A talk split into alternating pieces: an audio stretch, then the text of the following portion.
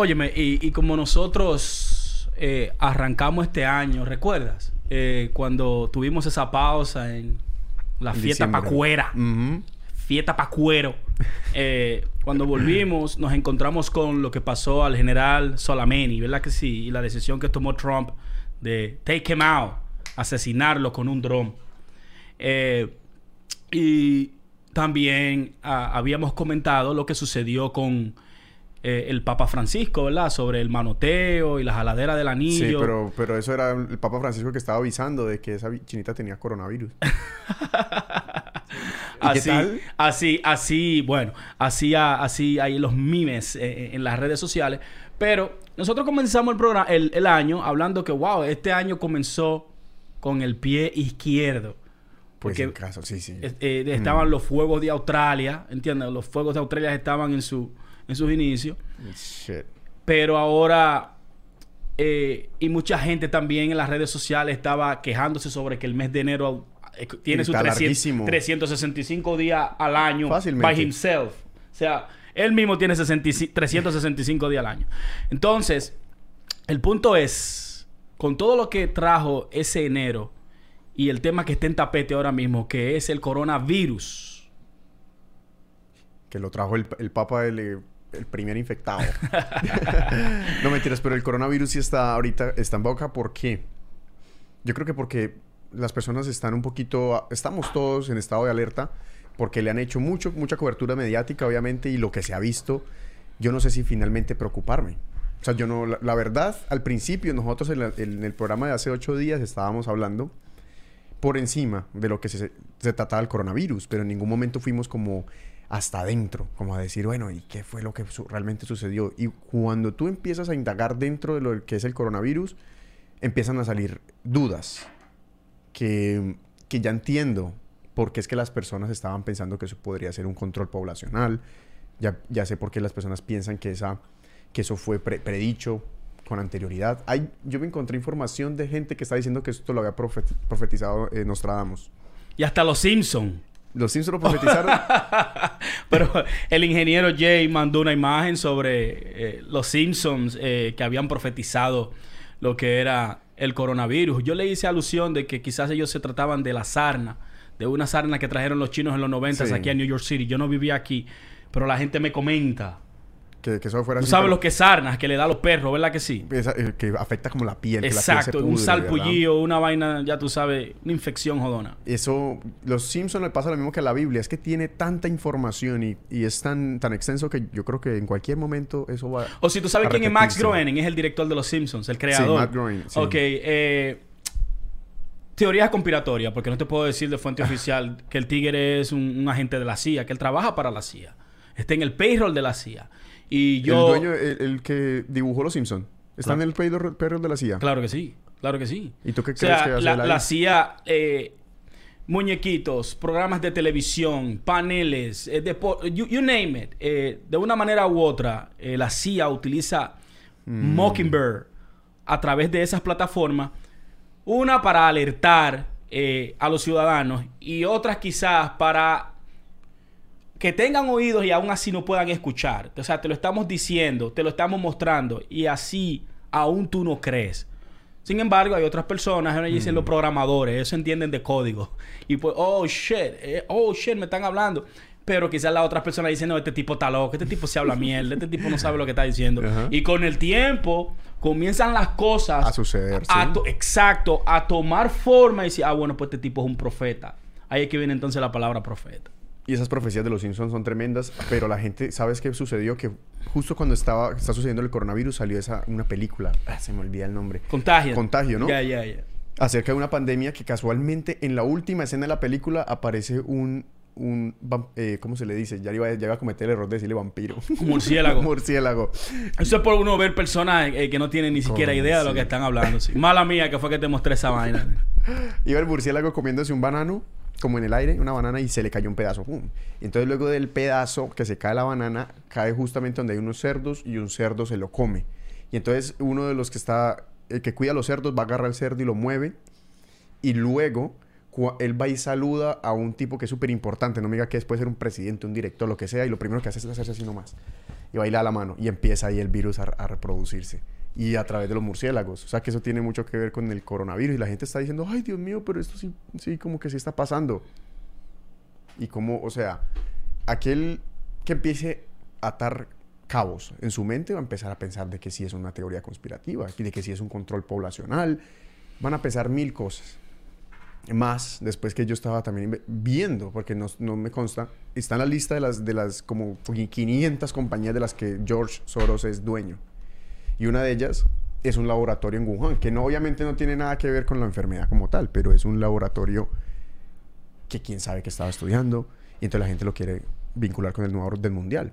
Sí, yo, ah, pero también hay que hacerle saber a la gente de que Wuhan es como eh, una provincia tipo eh, Boston, tipo tipo estado Massachusetts, donde mucha tecnología y mucha y muchos laboratorios de, Sí, es una, de bioquímica es que es una y ciudad física. de 11 millones de personas. Y, Sí. se y hay mucho trabajo ahí, ¿me entiendes? Entonces, eh, no es raro que un- una persona como George Soros, que es casi dueño de todas las compañías y sabemos lo que hace a través de su organización que se, llaman, se llama Open Society, right? Escuchar So- el nombre. mm. Open Society y sabemos cuál es la agenda eh, impulsando el neoliberalismo y, el- y la globalización en el planeta Tierra entero. ¿Entiendes? Eh, sí, sigue, no, no, sigue. No, pero y, y no solamente eso, sino que pues cuando tú te pones luego a indagar mucho más, te das cuenta de que, bueno, George Soros sí era dueño de eso. Está bien. Dejémoslo como un, un, un dato más.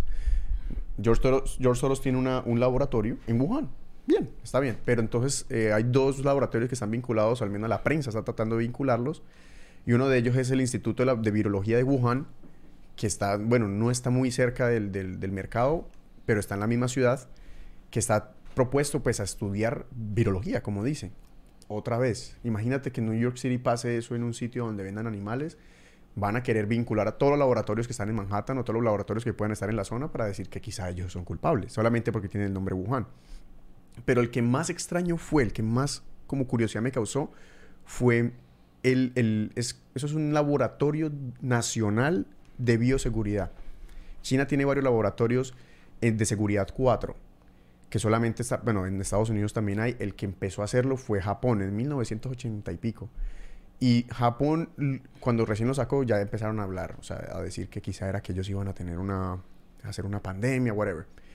Resulta que este hospital tiene la, ca- la casualidad de que fue empezado a construir en el 2024 y fue terminado como hasta el, eh, en el 2024, en el 2004 y fue terminado como hasta el 2014 por un, por un lapso de tiempo de permisos, de todo.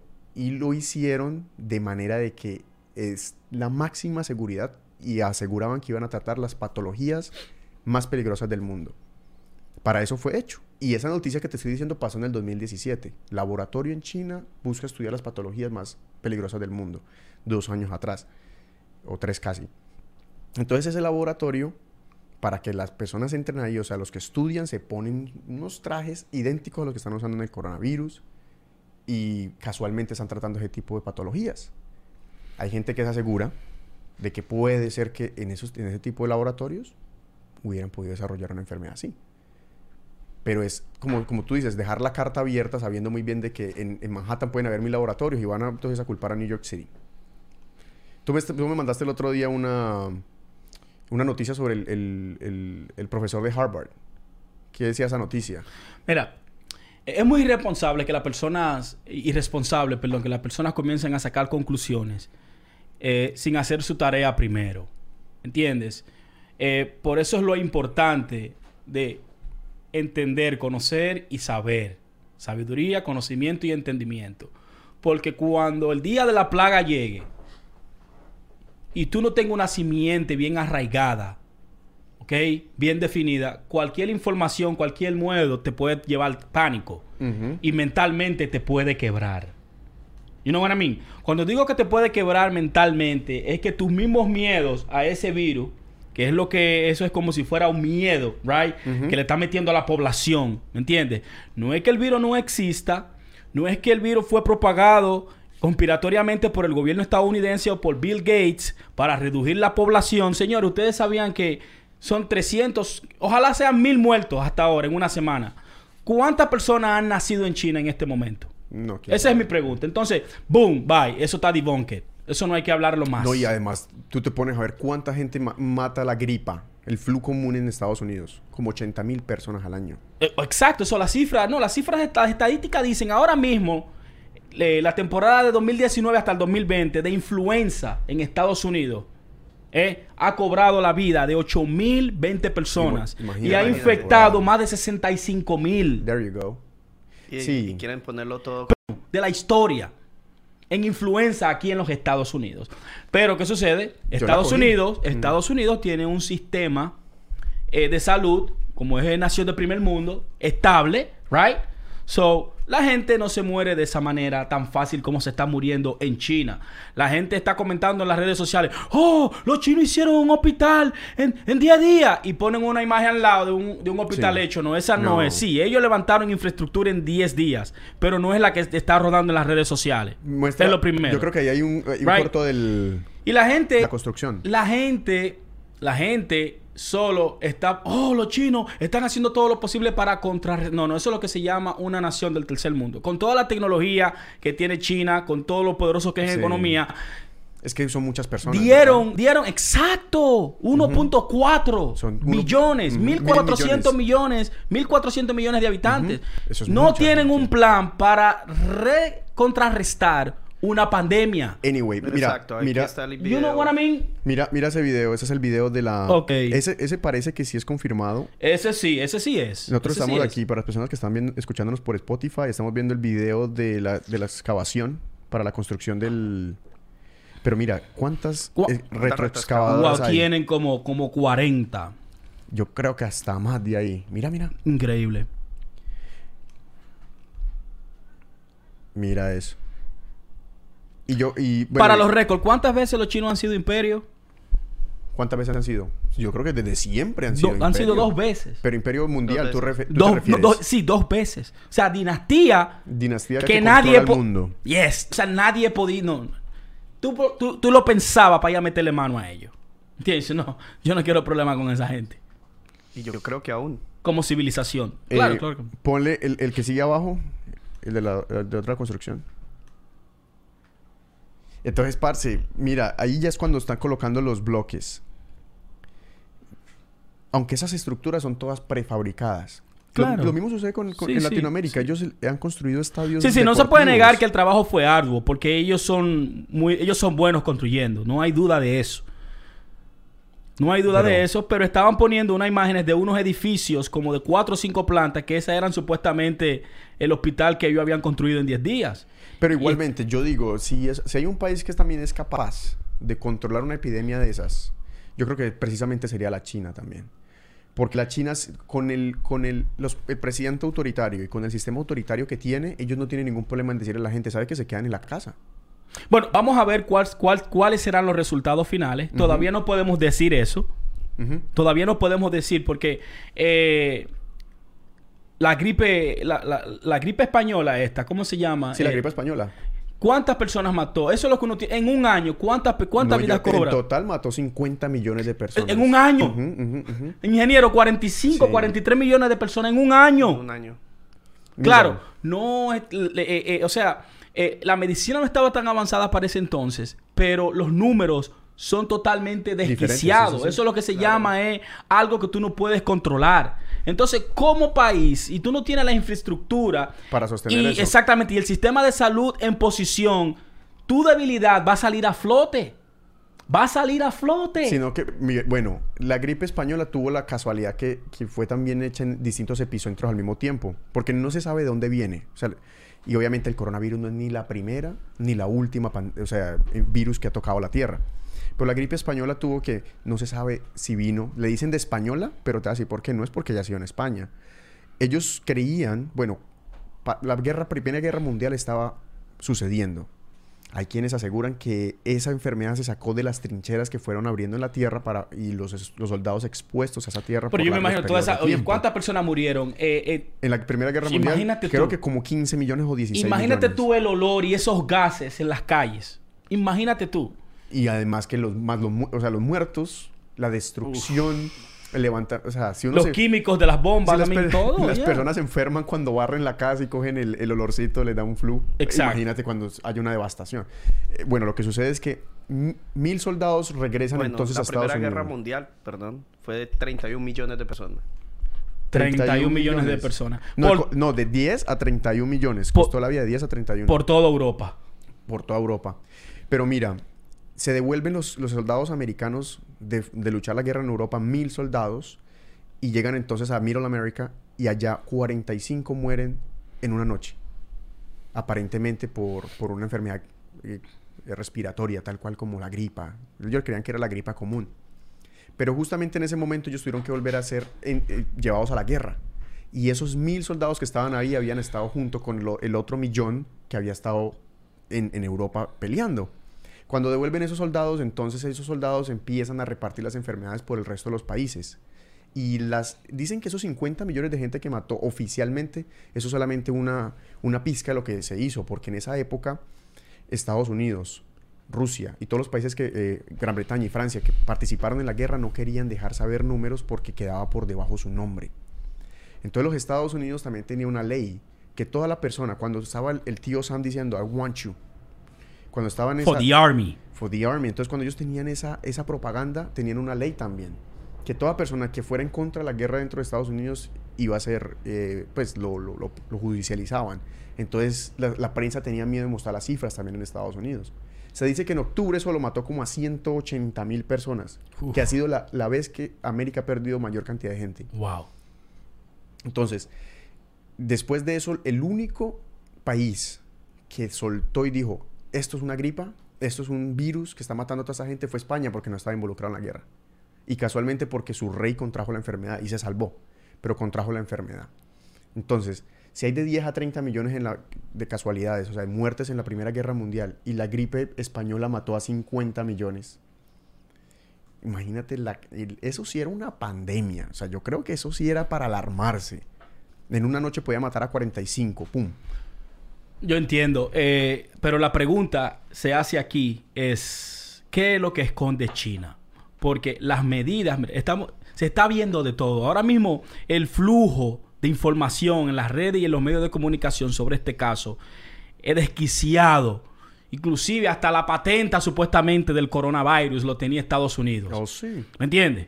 Eh, que de verdad la gente piensa que el, coronavi- que el coronavirus es, es desde ahora, si no es el nombre científico de la enfermedad. Esa enfermedad ya tiene mucho tiempo rodando. Lo que nunca había podido ser era el contagio de animal a humano. De, Eso es lo que- de- ese tipo. de- Exactamente de ese tipo. Ahora bien, ¿qué es lo que ellos esconden? Porque cuando tú ves Rusia desviando aviones, Brasil desviando aviones, Japón desviando aviones, Estados Unidos poniendo eh, eh, a sus ciudadanos sacados de emergencia de ahí y ponerlo en cuarentena en la base ahí abajo en Texas, en Lackland Air Force Bases. Mm. Ahorita La gente se estaba cuarentena. taquejando, caballo. Tuvieron entonces que hacer el plan B y meterlo a esa base y ponerlo en cuarentena en una área. ¿Entiendes? ¿De qué estamos hablando aquí? ¿Qué es lo que se nos está ¿Qué es lo que se nos está ocultando? Pero don- donde se pone más crípido es la historia, que ahí quizás yo corroboro contigo, por eso la gente, coño, dice, eh, está hablando de teoría conspiratoria en la televisión, por todos lados. Ujú. Porque es que esta gente a nosotros no nos ponen clara. Desde el aterrizaje lunar, desde, eh, eh, No, no hay confianza. desde Epstein, que se mató supuestamente, que no se mató en su celda. eh, ¿Me entiendes? Hasta... ¿Qué es lo que está pasando? Cuando Esa tú ves, sí. cuando tú ves a Mm. todas las naciones del primer mundo poniendo, dando la alerta de que, hey, esta gente... Bueno, recientemente aquí en New York ya dio positivo... O sea, tiene características Del, del coronavirus. del coronavirus. Yo- exacto. Y mira que el outbreak, por ejemplo, aquí en, en Nueva York, ha generado como una ola de racismo. Bueno, eso además. De xenofobia, de claro sí. xenofobia, porque yo me pongo a pensar, o sea, aquí en, es- aquí en Nueva York hay mucho, mucho chino, como en cualquier país desarrollado, porque ellos están en todas partes del mundo, se sabe. Pero tú no sabes si el tipo es de Wuhan. Usted que eh, acaba de pasar, es que el, el virus tuvo el timing perfecto, porque pasó justo cuando estaba acabándose el, el año, ¿no? Empezó el año chino, el, Sí. el- el año lunar. Imagínate la cantidad de, de gente que empezó a viajar nuevamente para Nueva York. Y que tú vayas a Londres y te encuentres a uno y tú, tú le preguntes, ¿de dónde viene? No, pues de Wuhan. ¿Tú qué vas a saber si viene de Wuhan o de Shanghái o de Beijing? Y, la mayoría de ellos estaban overseas. Entonces crea una ola de, de xenofobia porque, y ahí es donde se entiende, sino que las personas entran en pánico muy fácilmente por, lo, por, por la prensa, por la prensa, pero de lo único que yo creo que sí se puede sacar algo positivo es que los gobiernos pueden empezar a aprender a cómo lidiar con esto prontamente, porque yo me imagino que Estados Unidos tiene un plan en caso tal de que eso llegue aquí. O sea, pues que llegue como ya lo están, ya lo están haciendo, o que se empiece a propagar. Eh, mira, yo estaba viendo a Bill Gates, que está sonando mucho las conspiraciones, ¿right? Las conspiraciones. Bill Gates estaba hablando en TED. Yo no sé si tú sabes. eh, El TED Talks. Exacto. Tú sabes.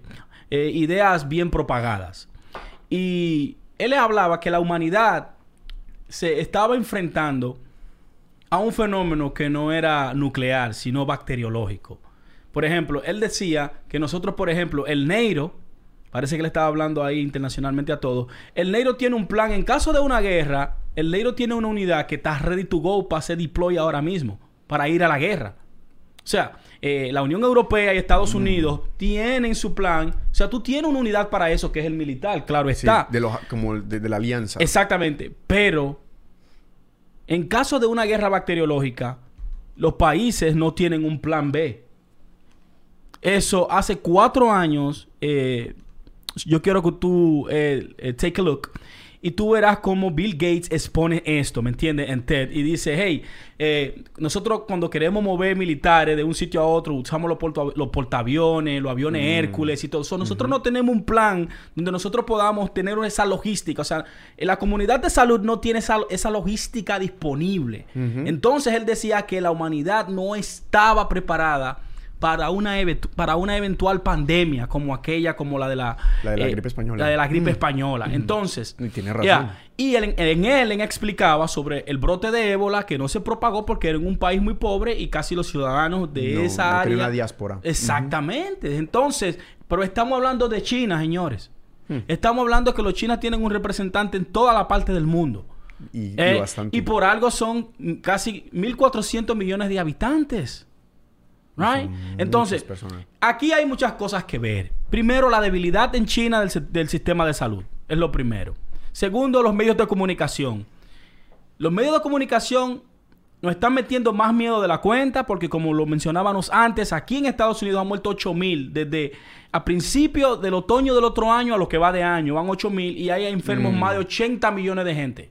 Se ha enfermado de esta influencia, de, de- de- de la influenza. Porque hubo un outbreak tremendo. Exacto, so- el peor en la historia. Incluso ellos le colocan el ejemplo con el dengue en Colombia. El dengue en Colombia, usted puede buscar, parce, la cifra de las, de las, de las muertes que causa el dengue en los países de nosotros. Y las personas en Colombia le apuesto que están más preocupadas por el coronavirus que, que lo que están preocupadas por el dengue que les mata quién sabe canta- tan- tanta cantidad. La cosa es que el dengue es un mosquito, es lo mismo que sucede con la, malaria, pero el problema es que Mm, somos personas del, del tercer mundo, se sabe, y no tenemos un tratamiento efectivo para la cantidad de personas que pueden caer. Mire, Por eso yo nomás te en digo, una ciudad como Tolima, Colombia, hay más de 8000 casos del dengue. más de 8.000 casos del dengue. A lo mejor no están, en el a lo mejor no están departamento de educados, que no deben de estancar aguas y esa cosa. Obvio. ¿Entiendes? O sea, son 8000 casos. Ocho. Y a nivel nacional se reportan más de 80 mil casos de dengue, dice 80 mil, Ujú. mira abajo. Entonces, no están preparados para, es- para este tipo de pandemias. Y tras de eso, entonces, la prensa lo único que se dedica es a mostrar lo que, el- como el peligro que puede suceder afuera y no, va- no van a mostrar lo que sucede adentro. Lo mismo que no hablan de la malaria. eh, no hablan de, otras, de otros ejemplos de, de- otras enfermedades que sí han causado, como la plaga que sucedió por allá en 1300. Por eso yo te digo, los países nosotros no están preparados. Ahora imagínate donde esa, donde esa enfermedad se hubiera generado en la India, que es un país como de similares características de la China, ¿sí o no? Claro. Mucha gente. Gustos exóticos en la comida.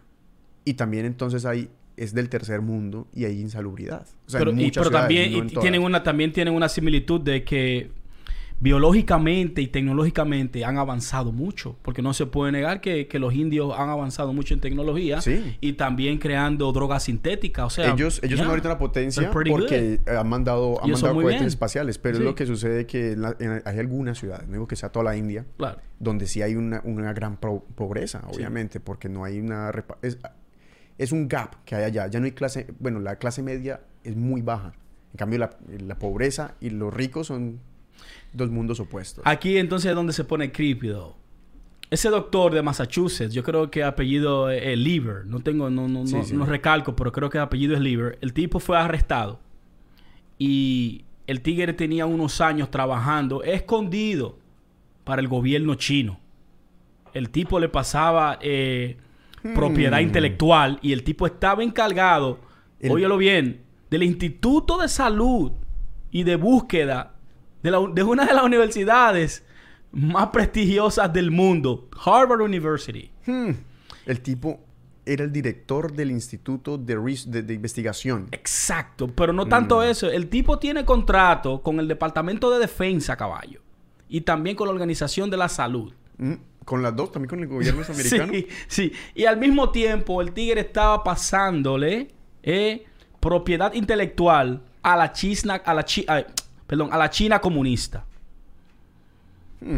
Pero aquí viene lo bueno. Él estaba trabajando con dos ciudadanos chinos y uno de ellos lo agarraron en el aeropuerto de Logan, en Massachusetts, tratando de sacar eh, contenido bacteriológico del Mm. país. O sea, parece que el tigre, eh, estudiando quién sabe qué droga sintética o qué virus estaban estudiando ellos en la Universidad de Harvard, el tigre tiene, seguro que el tigre tiene top secret clearance. De eso se trata. Por eso es que esa noticia es tan creepy, por eso es que las personas están eh, eh, sí. eh, asustadas y, y haciendo y hablando de tantas teorías diferentes, porque ¿qué hace este profesor con top secret clearance? ¿Ah? Mm. Vendiéndole alma bacteriológica al gobierno de la China. Pero quizá... Pero ¿qué sucede? El tigre también tiene contrato con un laboratorio bacteriológico en Wuhan, China. ¿En Wuhan? Sí. Ahí es que se pone más creepy. Entonces tú dices, Ay, ay, ¿tú me entiendes? Entonces tú dices, what the fuck, man? ¿Tú me entiendes? Entonces, coño, ¿a quién le puedo creer? ¿Me entiendes? Este, este es otra huevada de la de- Pero entonces, cuando yo pongo en el peso, like, coño, de poblar la- el mundo. Pero ok, no tiene sentido porque para la cantidad que mueren y la cantidad Sí. que nacen, como que Como eso... que hay una... You know, Pero bueno, y además hay muchas causas, además de eso, que matan a las, a las personas. Lo que sucede con ese señor es que yo creo que yo había leído que ellos tenían en la China, tenían un programa para desarrollar su, su ciencia, ¿no? Ajá. Y que ese, ese programa se llama, si no estoy mal, A Thousand People. A Thousand People, con lo que A Thousand People Program China, que significa como mil personas donde iban a traer a mil ingenieros científicos, cualquier persona que tenga que ver con el ra- las ramas de la ciencia. Thousand Talents Program. Mil personas estaban destinadas a eso y entre esos estaba ese profesor Lieber que tú acabas de mencionar. What the hell? Y ese profesor Lieber, hay incluso un documento, que ese fue el documento que lo hizo a él caer, donde se aseguraba que él había recibido del gobierno chino 20 millones, 20 millones de, de dólares.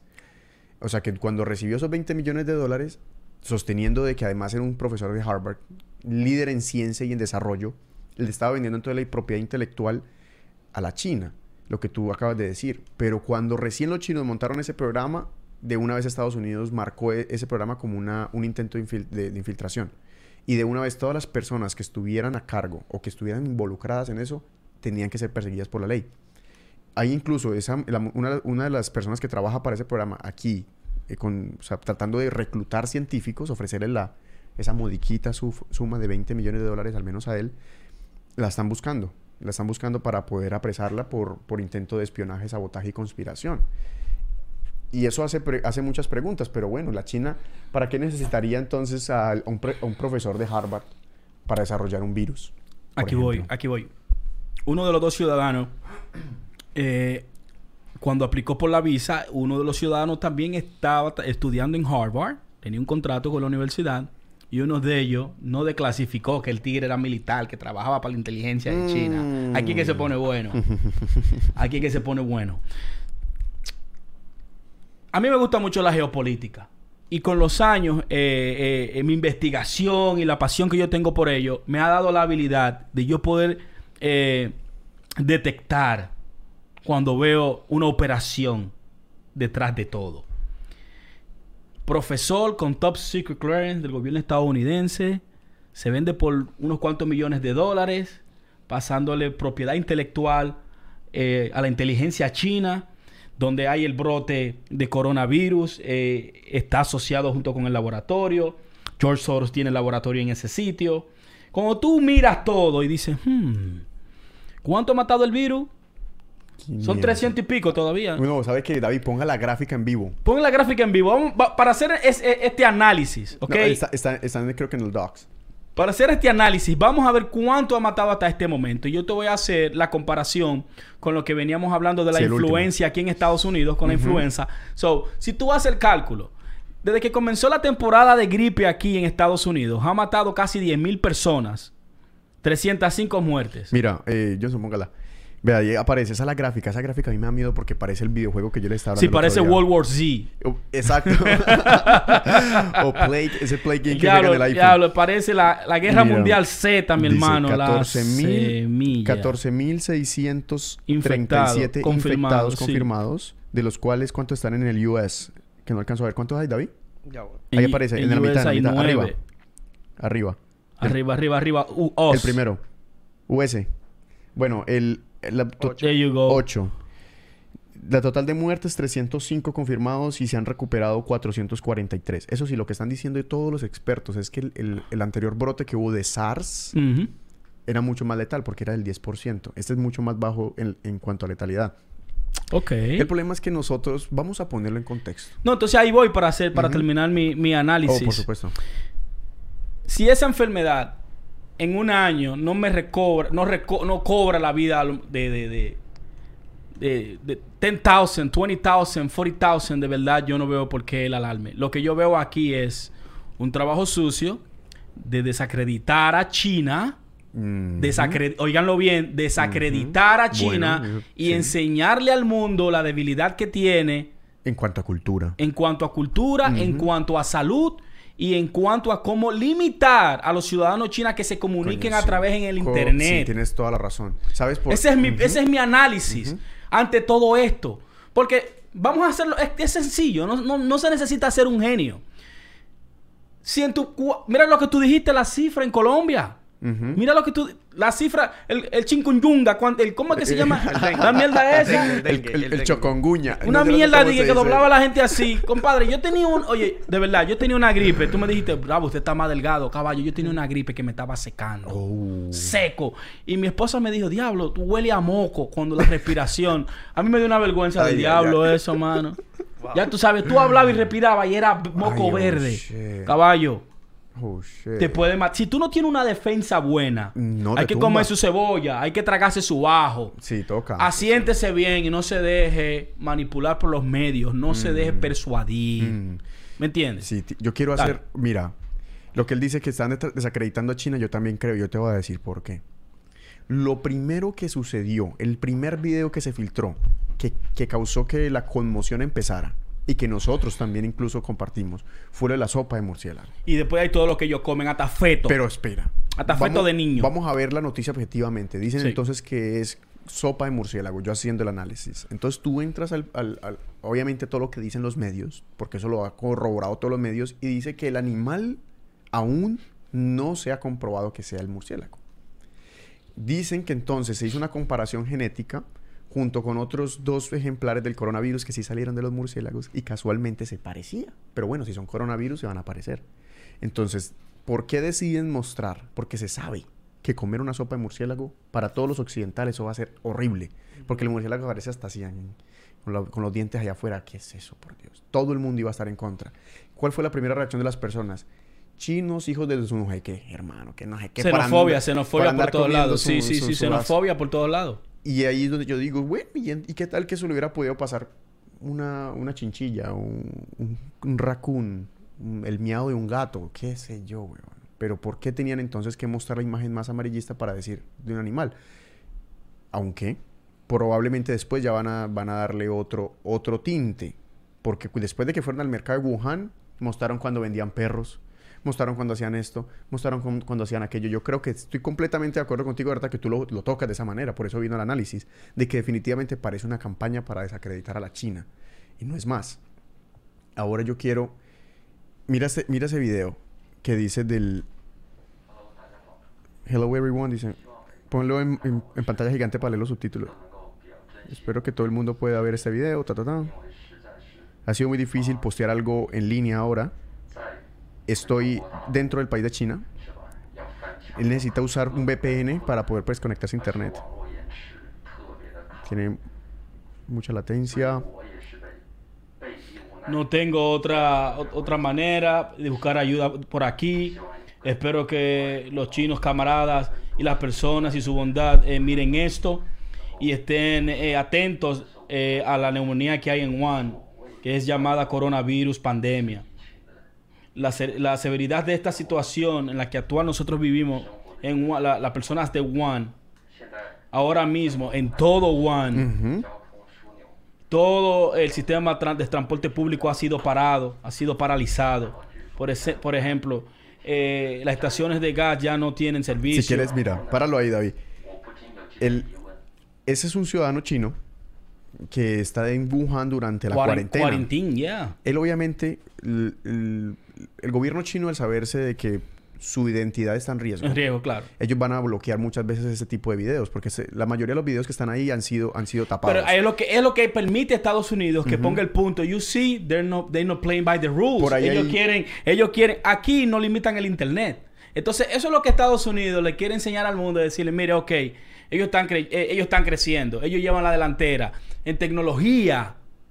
La gente se está durmiendo, pero Sí, mira la sí. respuesta que ellos le dieron Pero yo con esas 300 excavadoras Mm. que hay ahí en 10 días, levantarle una infraestructura, Sí. una infraestructura así. Y yo entiendo el pánico de este muchacho. Si quieres, buscate en YouTube el, la de eh, Wuhan Streets Empty. Búscalo así. Porque tú viste la ciudad como la vaciaron, o sea, como está en Claro, cuarentena. claro. Hay más de 50 millones de personas en cuarentena. 50 millones de personas es la población de Colombia, por ponerlo en contexto. Son muchas personas que no pueden salir de sus casas. Es lo que te estoy diciendo. eh, ellos lo expusieron la debilidad. No saben cómo manejar la situación.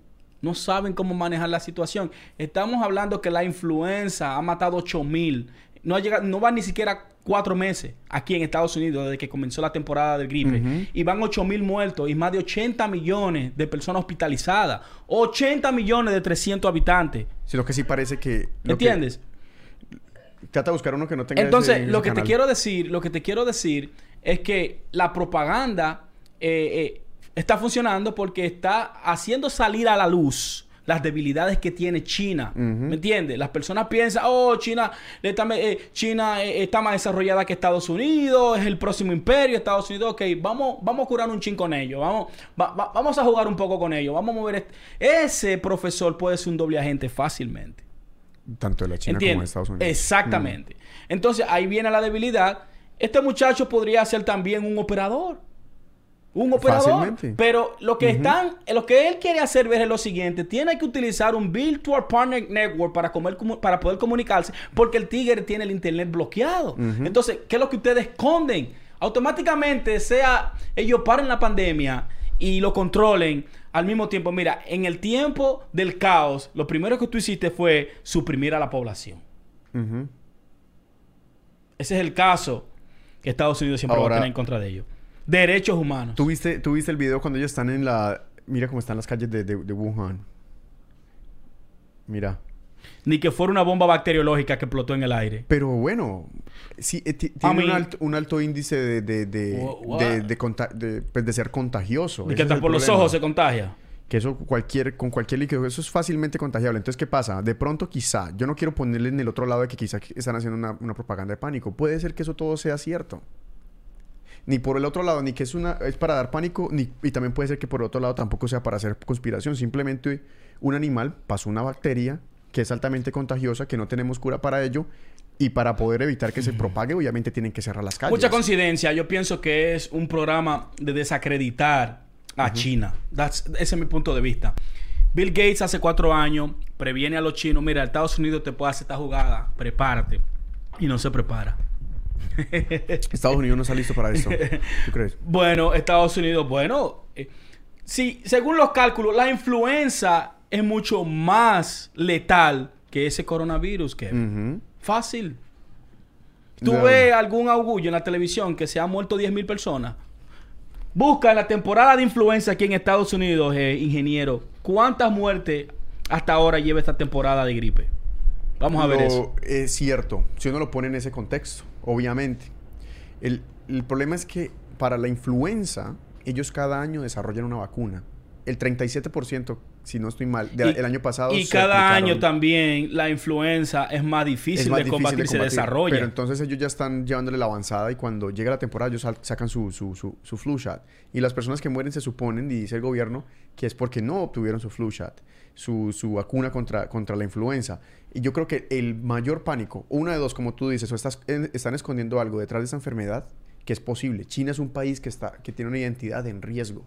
Es un país autoritario, se sabe que tiene un sistema diferente al sistema eh, que nosotros tenemos en Estados Unidos, un sistema capitalista, exceptuando por Hong Kong y las grandes ciudades.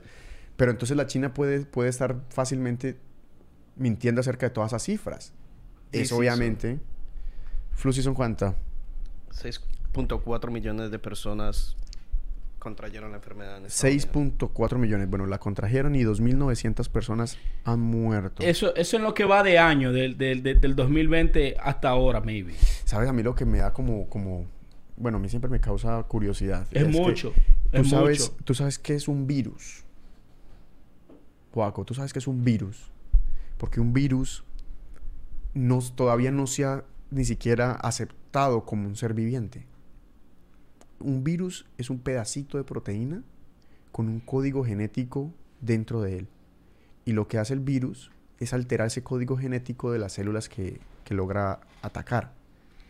Pero parece que hace todo lo posible por sobrevivir. Por eso pareciera que estuviera vivo.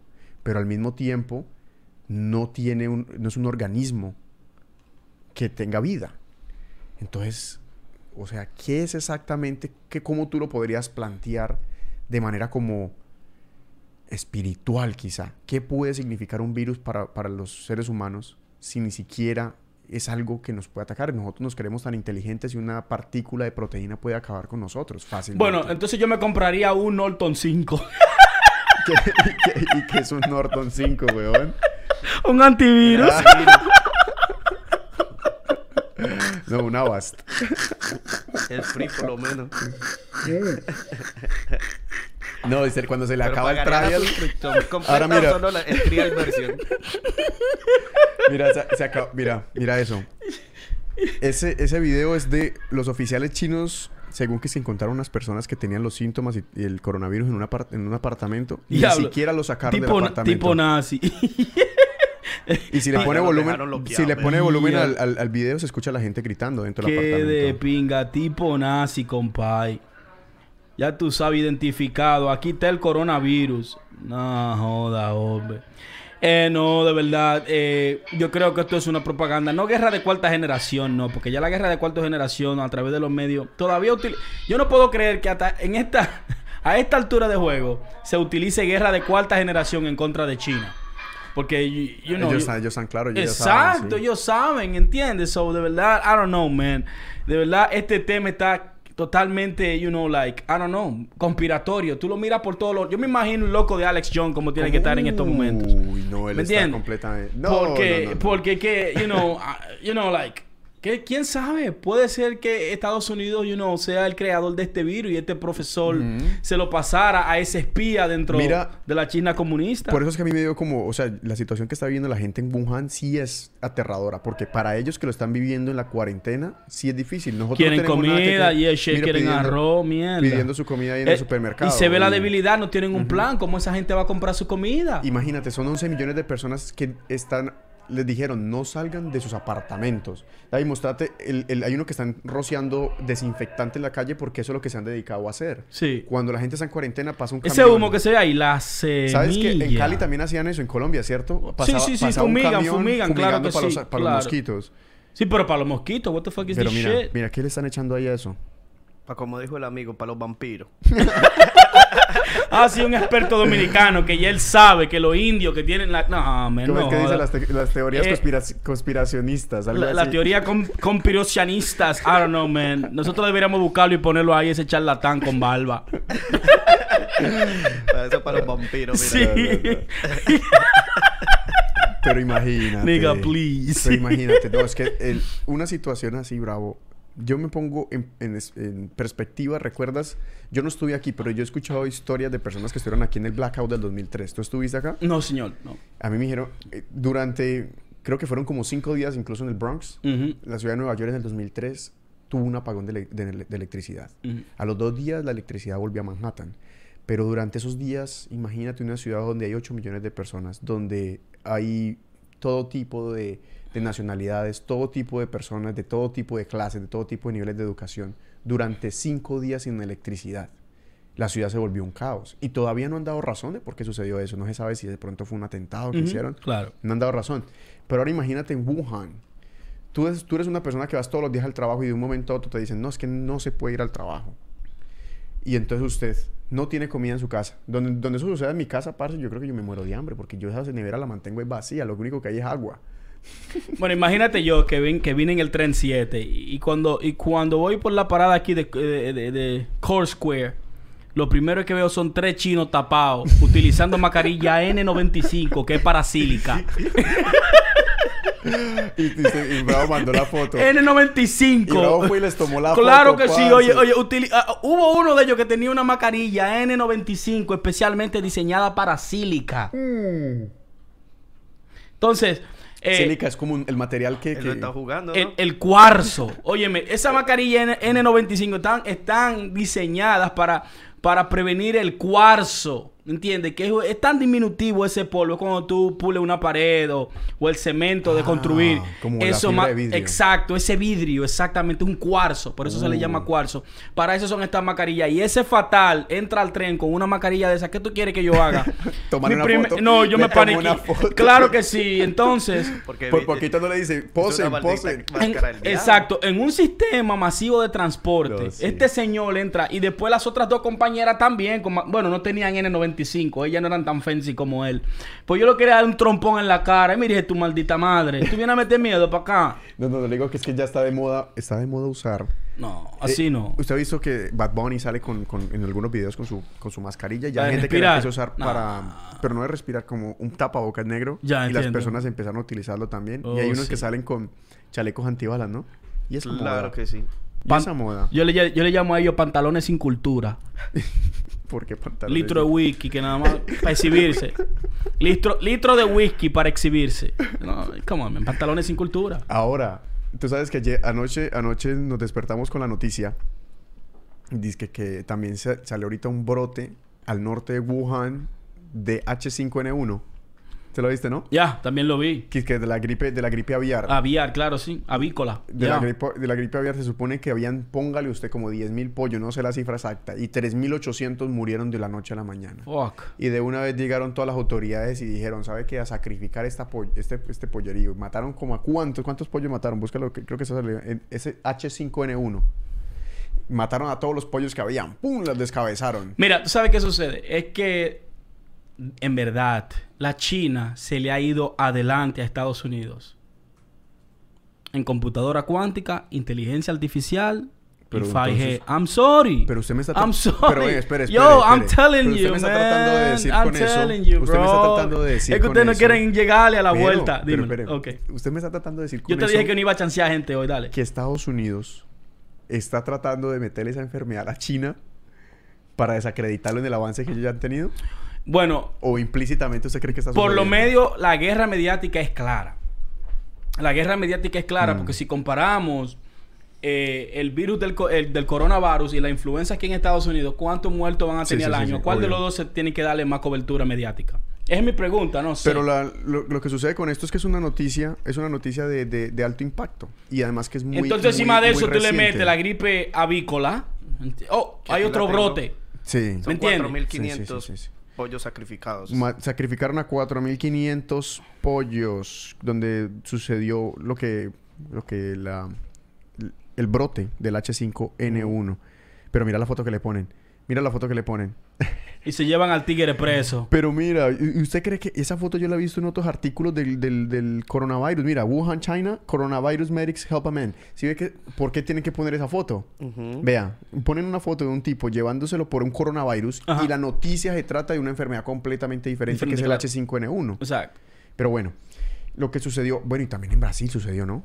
Busca arenavirus. Sucedió que es que el arenavirus, un, un virus que hace 20 años no mataba a nadie en Brasil por una fiebre hemorrágica, soltó que eh, ese arenavirus volvió a salir y parece que también es una persona que era, creo que estaba en contacto con animales y murió por esa fiebre hemorrágica. Enfermedades hay muchas.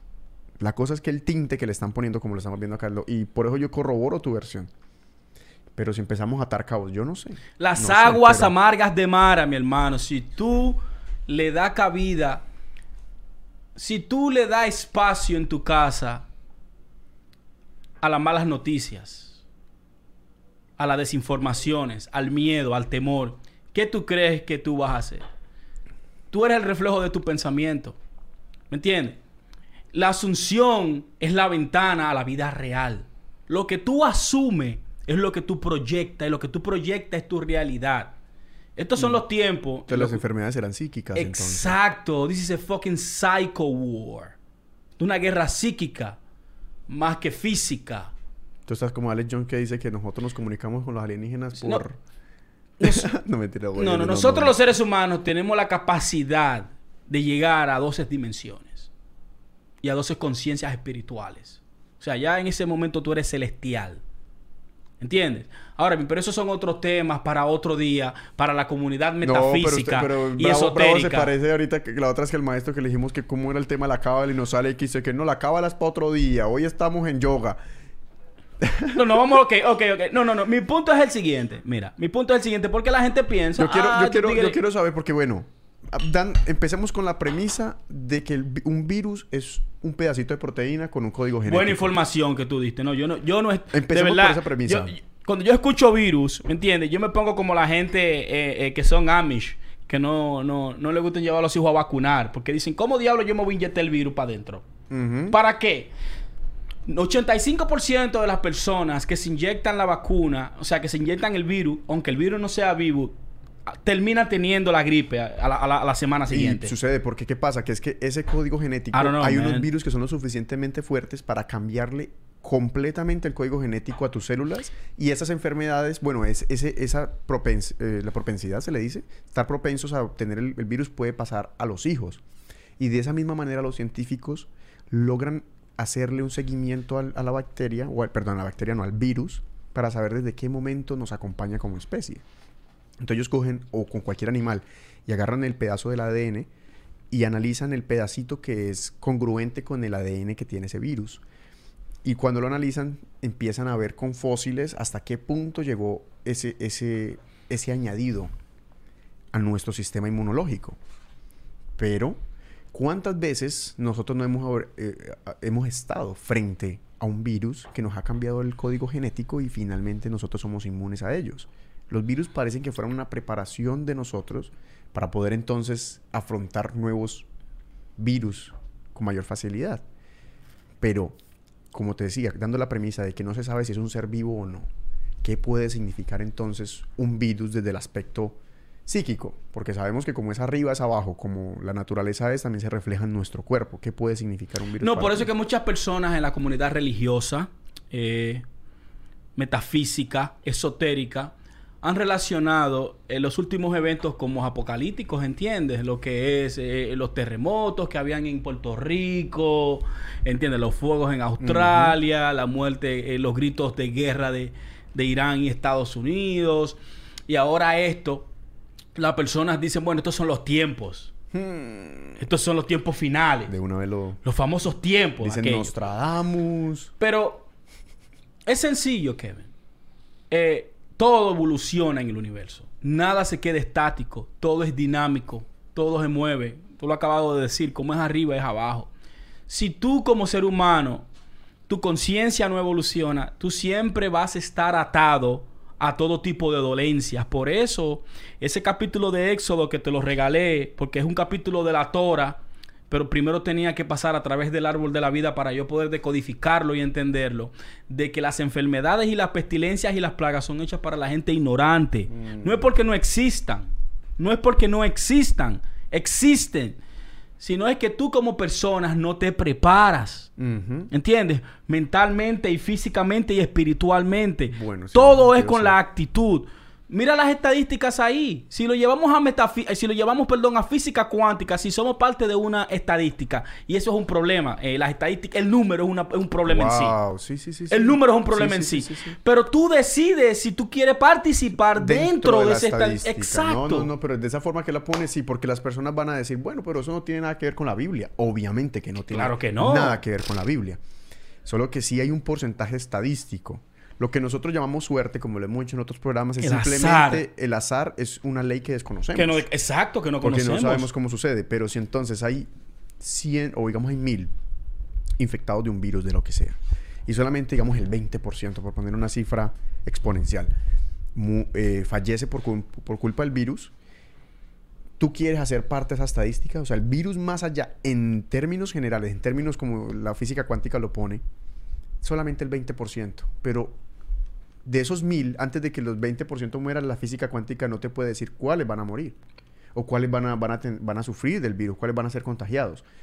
Pero si tú logras de alguna forma estar por fuera de la estadística, cosa que yo no creo que haya un método en la historia para hacerlo.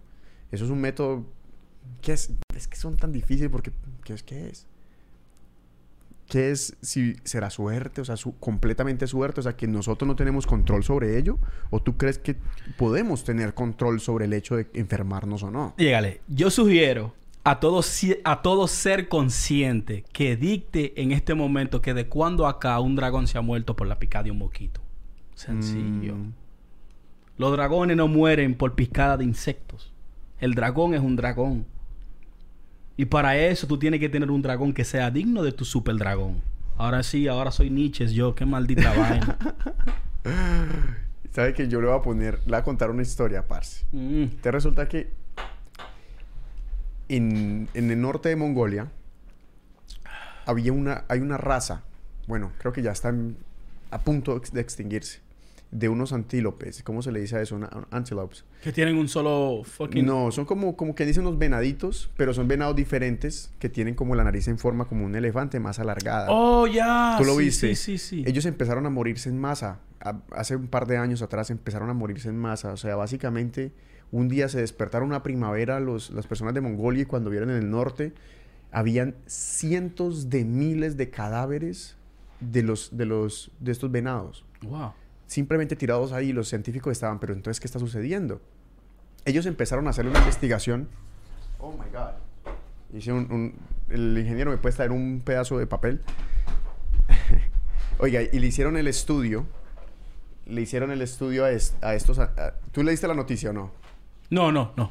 le hicieron un estudio a estos antílopes, a los que habían sobrevivido, Sí. y se dieron cuenta de que había una diferencia en lo que había sucedido hace unos años y lo que estaba hace, o sea, muchos años atrás de antes de esa mega muerte o esa muerte masiva de, de- de estos animales.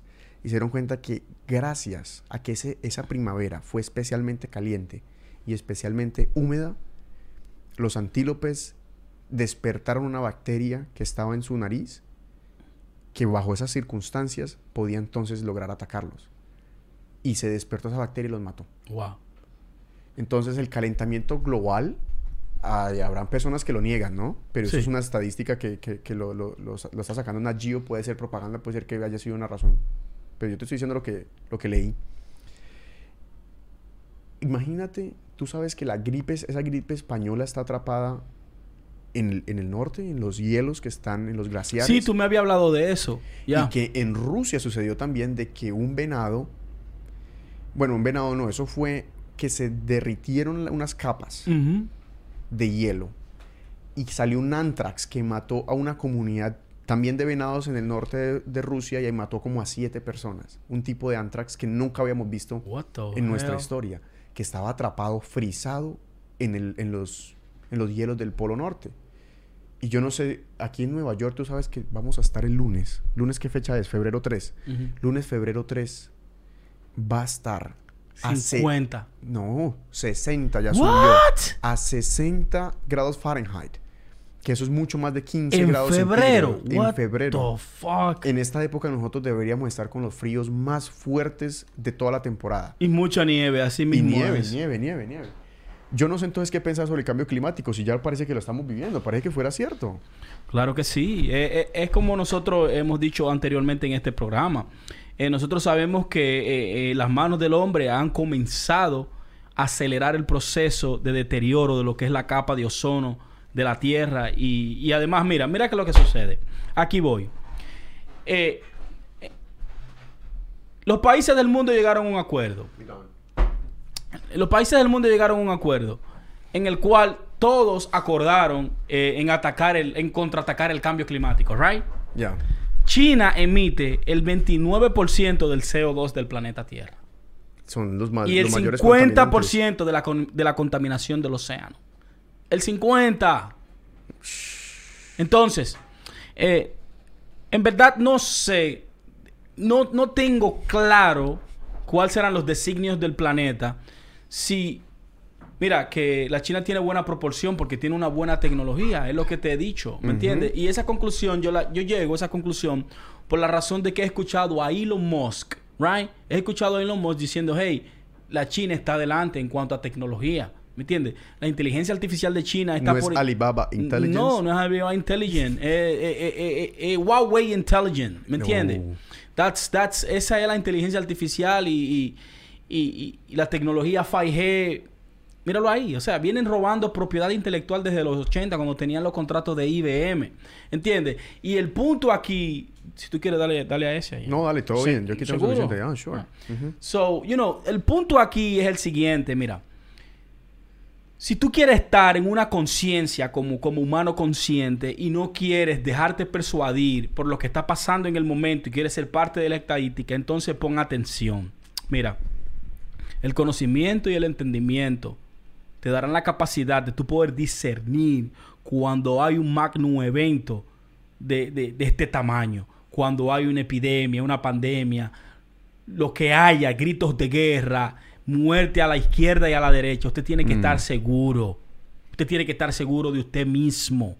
Y eso es eh, desde principio a fin. O sea, usted, usted tiene que dictar y determinar, ok, eh, yo no le voy a poner atención, ni le voy a, ni voy a poner en mi foco, ni voy, ¿me entiendes? A hacer más grande el problema. Exacto, sí. Voy a tomar precaución. Voy a tomar precaución porque para eso es el conocimiento y el entendimiento, pero al mismo tiempo yo no voy a, yo no voy a, a, a, a tocar la, la, alerta de que, oh my God, yo no puedo salir porque tengo que ponerme algo en la esquina. No, no, no, no, olvídese.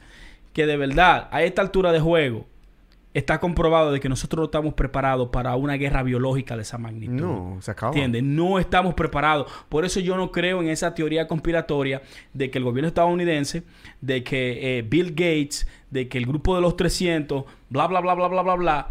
Bueno, lo que sí yo creo es en el desacreditar, o sea, poder hacerle ver al mundo completo de que China, por eso mismo, por celos, quizás por celos, o sea, los celos que tiene el imperio ahora mismo, Estados Unidos, y yo lo veo por qué, porque se han descuidado en los últimos 40 años de los chinos. se han descuidado. lo mismo, sí, se han descuidado, se han descuidado, es la verdad. Entonces, ya hay personas en estos puestos que dicen, coño, los chinos se nos fueron adelante, tenemos que tratar de bajarlo un poco, porque si no, de verdad, eh, nos van a ganar ahí en nuestro terreno. Y, y, ¿me entiendes? y, la única manera que pueden hacerlo en estos momentos es desacreditarlo y volver el mundo en contra, comenzar esa xenofobia, ¿me entiendes? Esa opinión. E, exacto. ¿qué, tenemos nosotros los latinoamericanos en contra de los chinos como para decir que ellos son lo peor? O sea, porque los comentarios que realmente se encuentran en redes sociales es chinos de madre, chinos no sé qué. No, entonces cuando comienzan a poner todos esos videos comiendo, hay un tigre que se come un ratón vivo. Una rata viva. ¡Ah, no, ya, ya! Y se come una rata viva. Hay una tiguera que le ponen, una tipa que le ponen todo lo que le se, en el plato, ella se lo oh, come. ¿Me entiendes? Entonces, todos esos animales exóticos que ellos comen y esa propaganda, ¿entiendes? Esos bots, porque son bots que están poniendo esos videos insistiendo en tu, en bueno, Y si ponemos, vamos a poner el, como desde el otro lado de la moneda viéndolo. Ya sabemos de que probablemente ya hemos expuesto que las los argumentos que tienen las personas que dicen que es una conspiración, el arresto del, profesor de Harvard por recibir 20 millones de dólares del gobierno chino, hablamos de que George Soros es dueño de un laboratorio en Wuhan, estamos hablando de que China entonces construyó un laboratorio de tipo 4 para, estudiar los patógenos más peligrosos del mundo y quizá por ahí se puede empezar a, atar caos. Hablamos también de que probablemente este, este, esto sea una propaganda para dejar mal a la China, cosa Sí. que también tiene mucho sentido y me Sí. parece que si uno lo analiza objetivamente, sí, como hemos hablado. Pero ¿qué pasaría si en realidad esto fuera una epidemia que fuera generada por X o Y motivo, pero el gobierno chino estuviera intentando guardar esta información? Que no obtuviéramos los datos reales. Por ahí creo que hay una entrevista eh, de, una, de una muchacha que trabaja para, la, para la- el hospital. El video todavía no se sabe si es real o no.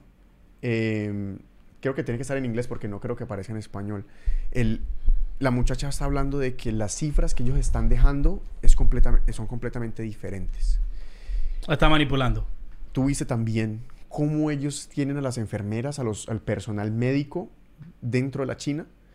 Las enfermeras tienen sí o sí que raparse. Tienen que raparse la cabeza. Porque cualquier contacto que ellos tengan es un peligro. Tienen que verse sometidos, los médicos que están tratando el coronavirus tienen que verse sometidos hasta 14 horas de trabajo. Hay fotos de los, de los doctores durmiéndose encima de sus puestos, dormidos tirados en el suelo. Ellos tienen que ponerse entonces las mascarillas, tienen que ponerse una protección de plástico. Eso es un, terrible, o sea, eso es algo terrible para ellos. Pero, por el otro lado, algo que no es muy popular son las personas de Wuhan. Tú viste las personas de Wuhan hablando de por las ventanas, en los edificios, en medio de la cuarentena, gritando, sí, sí, o sea, Wuhan fuerza, Wuhan fuerza, y todo el mundo evitando la fiebre de, ca- de cabaña, ¿no? Sí. Pero hay unos videos, mira en el Google Docs, yo coloqué un video de un hospital. eh, eh, un video de un hospital como está sobrepoblado. O sea, hay personas literalmente tiradas en el suelo. No sé si están vivas o muertas. Míralo, ese es el, ese es el video. Ponlo ahí, ingeniero. ¿Qué tal que, verdad, el gobierno, no estoy diciendo que sea así, pero qué tal que el gobierno chino realmente esté tratando de esconder La magnitud. la magnitud del problema. Y que sea un virus creado. es una suposición, yeah, Sí, y supo- cabe, claro que sí, yeah. Porque yeah. los videos que uno ha visto son bastante, bastante, bastante alarmantes. A pesar de que construyeron los, 2000 los dos hospitales para las 10.000 personas que tenían el, el- el problema. Ahora mismo, lo único que saben de eso es el gobierno de la China. Y quizás el gobierno estadounidense. Pero eh, de eso se trata, de eso, por eso es que estamos hablando de esto, sino de la desinformación que hay en las redes sociales y el miedo que hay. ¿Entiendes? O sea, el trabajo de nosotros es ponerle a la gente sobre la mesa eh, la perspectiva de lo que pueda ser una eventual pandemia mundial. Y ya. Bill Gates te dijo que nosotros no estamos preparados para eso. No hay una unidad, no hay un pueda tratado, tra- no hay, no hay un tratado de Occidente, de- del Atlántico Norte, que pueda combatir una pandemia como la, como, la, como la gripe española. En estos momentos no lo hay. No, no lo hay. Y aún así, Bill Gates, eh, Bill Gates no, no, nos dejó saber hace cuatro años, hey, nosotros tenemos que hacer esto, pero ya. Entonces, ¿quién es Bill Gates? Bill Gates ha llevado vacunas a todo continente africano. La gente a veces Hasta tuvo... baños. Claro que sí. Pero si no, oye, ese tipo encontró la manera de poder reservar una vacuna hasta seis meses porque el problema de llevar a esas eh, áreas remotas en África una vacuna era que se dañaban. Tú sabes Sí. que sí, la vacuna tiene que estar a una temperatura Correcto, sí. eh, eh, para poder mantenerse, para poder mantenerse. Bueno, no había electricidad, por ende no habían freezer o no había neveras de donde podían eh, mantener la temperatura baja temperatura. Tiene que contratar a Elon Musk para que le meta paneles solares. El tigre agarró, no, el tigre diseñó un termo que dura seis meses frío. Oh. Exacto. Bill Entonces, Gates. Bill Gates, exacto. O sea, él no, sino su, Bueno, su, equipo, research, fu- exacto. fue, eh, Exacto. el dinero de él. Exacto. Y, you know, cuando tú ves cosas así, quizá la gente no lo sepa y digan, no, que este tipo es un, eh, es un plan que él tiene para despoblar la, la civilización. No, usted se ve estúpido. Estamos tratando, claro, estamos tratando de que usted, ok, olvídese de eso. Eh, olvídese de que Estados Unidos es el dueño de la patenta, también, olvídese de eso también, eso es debunker, pero ahí se pone, ahí se pone jodón, ¿entiendes? Porque, es you know, hay con esa, con ese arresto del profesor, eh, de verdad uno no sabe Yo qué fue lo que sucedió ahí. El poder que tienen estos, estos virus, estos pequeños animales, lo hacen pensar a uno en lo siguiente. Yo te voy a decir. Estamos hablando de que esas bacterias y esos virus y todas esas enfermedades pueden acabar con, con lo que se supone que es un ser multicelular, que tenemos más, más células en el cuerpo que galaxias eh, observables. Pero no, tú sabes que en el anterior programa que hablamos también de ese tipo de, de virus, nosotros nos ganan los virus 10 a 1. en cuanto a... eh, los virus, no, las bacterias nos ganan 10 a 1 en cuanto a, a composición. O sea, por cada célula humana hay 10 bacterias no humanas. Por eso muchas veces hay científicos que se atreven a decir de que si en, real, en realidad nosotros somos un ser o si más bien somos un cúmulo. Porque tú sabes, la célula es un ser viviente común, común y corriente que tiene todo su, su ADN, que tiene su mitocondria. Imagínate ahorita donde nosotros, con esto del calentamiento global y poniéndote en perspectiva, los, los venados que murieron en Siberia porque se les calentó el verano más de lo normal activaron bacterias, ¿qué sucedería con las bacterias que nosotros tenemos en nuestro cuerpo? Donde eso suceda, nosotros vamos a estar como. Nosotros como seres humanos necesitamos evolucionar. Ese es el sentido. Eh, De, eso es que hablo. La conciencia de nosotros tiene que pasar a la otra etapa. Porque si te quedas en la etapa de atrás, te vas a contagiar. ¿Me entiendes? Te- vas- tú, vas a, tú vas a ser parte de las estadísticas. Tú tienes que entender que tienen en algún momento en la historia, eh, s- s- toda la filosofía hablan de este tipo de, de- de plagas y de pandemias donde mueren 120 mil, un millón, 40, 30 millones de un momento a otro. ¿Entiendes? Pero es porque la Tierra, el sistema solar, la galaxia, el quasar, todo en ese momento está cambiando. En estos, Mm. en estos días yo he visto de qué número, de que hoy, hoy estamos a eh, 2020, 2 de febrero, 2 de 2 de Sí, 2 de sí, 2, sí, ya tú sabes. I mean, yo te voy a decir algo a ti. Yo te voy a decir algo a ti. Yo tengo una conciencia. Óyelo bien. Yo tengo una conciencia que tiene que tiene sentido, tiene razón, pero al mismo tiempo también tiene una voluntad. Una voluntad, una voluntad que es una forma, una forma que es una energía. Puede ser un centelleo, puede ser un destello de esa divinidad o de esa energía inagotable que hay. Yo soy energía igual a la masa por el cuadrado de la velocidad de la luz. Si usted no puede entender eso, eso es problema de usted. Alright? Eso quiere decir que yo siempre soy como energía. Viendo, right? sí, viendo como lo- energía, como energía. Entonces, sí, nosotros somos los observadores, nosotros somos los que le damos sentido a todo lo que nosotros parimos en la mente. Y no solo lo que parimos en la mente, sino lo que otra gente concibió. Entonces usted tiene que estar preparado mentalmente para recibir una información. Eso de los virus son como los virus de la computadora. Por eso fue que yo hice la broma de Norton 5.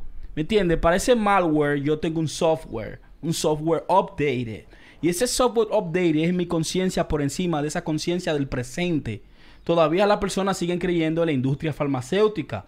En la industria farmacéutica eh, no hace mucho eh, su misión que era de encontrar cura cambió y su misión es hacer dinero. ¿Y qué hace la industria farmacéutica? Trata de mantenerte enfermo todo el tiempo. No encuentra cura sino tratamiento. Entonces, cuando tú tienes un sistema jugándote de esa manera, tú caes, tú, tú, tú te dejas eh, atraer si tú eres una persona que no evoluciona no evoluciona con lo que en ese momento está ocurriendo. Como es arriba, es abajo. Ahora mismo nosotros estamos en unos movimientos que son de evolución espiritual. Cada vez que hay este tipo de catástrofe es porque hay una evolución espiritual. Por eso hay seres queridos que se van a destiempo. Lamentablemente son parte de las estadísticas. ¿Entiendes? Si tú tratas todo lo que hay enfrente de ti como una estadística y numérica, por eso dicen eh, eh, eh, que Dios creó el universo a través de la matemática. Eso lo dijo Galileo Galilei, Mm, pero a mí me encanta esa frase. Yo no, bueno, a mí, a mí Sí. me encanta esa frase. Y cuando te hablo de Dios, no te hablo como Dios como conjetura, sino te hablo de esa inteligencia unánime en una sola, tratando de esparcerse a sí misma, cansada de sí misma. Porque mira que es, o sea, lo- los conceptos se entienden perfectamente. Sino que hay, hay- el movimiento quizá de escepticismo que, que hay actualmente en, eh, en- entre las personas, que es eh, muy común, quizás hace que las personas no cojan a- ese tipo de temas a, a- a pecho. Y tú acabas de mencionar, por ejemplo, la teoría de la, de la relatividad de Einstein y la ecuación que él hizo de energía es igual a la masa por el, cuadra- por el cuadrado de la velocidad de la luz Ujú. que básicamente lo que dice es que energía es lo mismo que la masa. Y la masa termina siendo lo mismo que la energía. Lo que nos deja a nosotros saber es que la velocidad de la luz, cuando tú viajas a esa velocidad, básicamente el tiempo para. Y todo lo que tú empiezas a ver está en completo reposo. Lo que quiere decir que tú ya no estás viviendo en el tiempo y el espacio directamente involucrado. Porque si el tiempo se para en el momento en que tú adquieres esa velocidad, significa que el tiempo ya dejó de existir para ti. Y en ese momento la materia se transforma en luz. Entonces hay una relación. Si nosotros estamos hechos de materia, obviamente la energía va a estar ahí. Lo que a mí me da, por conclusión, yo no soy científico, ni tampoco soy, es, eh, ¿cómo se dice eso? Un, un gurú. Ni yo estoy hablando aquí de lo que yo pienso, hermano. No, tú eres una combinación de los dos. Fuck them all. Tú eres una combinación de los dos. Cuando tú ves que, por ejemplo, hay un repositorio, la materia es el, el repositorio de la energía. Todo lo que tú ves es una energía atrapada dentro de una materia.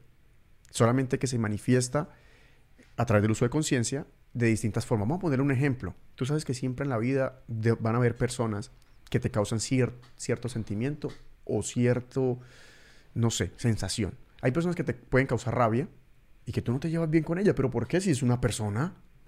Hay personas que tú te llevas súper bien con ellos. Hay personas que... Cada persona representa un momento en el proceso que te afectas energéticamente y no físicamente. Porque yo conocerte a ti, por ejemplo, o conocer a Johnson, o hablar con, con- con el ingeniero David, puede traer una repercusión en mi vida que me puede cambiar a mí el rumbo sin necesidad de ellos que nunca me pongan un dedo encima. O sea que el rumbo de la materia es dictado por dos fuentes de energía completamente distintas y que están en completa relación. O sea, piensa en lo que son tus amigos, piensa en lo que es tu mamá, piensa en lo que es tu familia. Y así lo veo yo, ¿me entiendes? Como que esa energía significa algo, solamente que se le pone por encima como un, forro, un cuerpo, y que representa entonces un proceso biológico. Pero ¿qué pasaría entonces si nosotros nos transformamos en luz? ¿Cómo veríamos el, el mundo desde esa perspectiva? Es por eso que yo, yo estoy de acuerdo contigo. Yo nunca he podido entonces controlar lo que significa que no, no estar enfermo o sí estar enfermo. Pero yo estoy seguro, y eso todo el mundo lo sabe, que la actitud que uno tome frente a una enfermedad es lo que finalmente determina el resultado.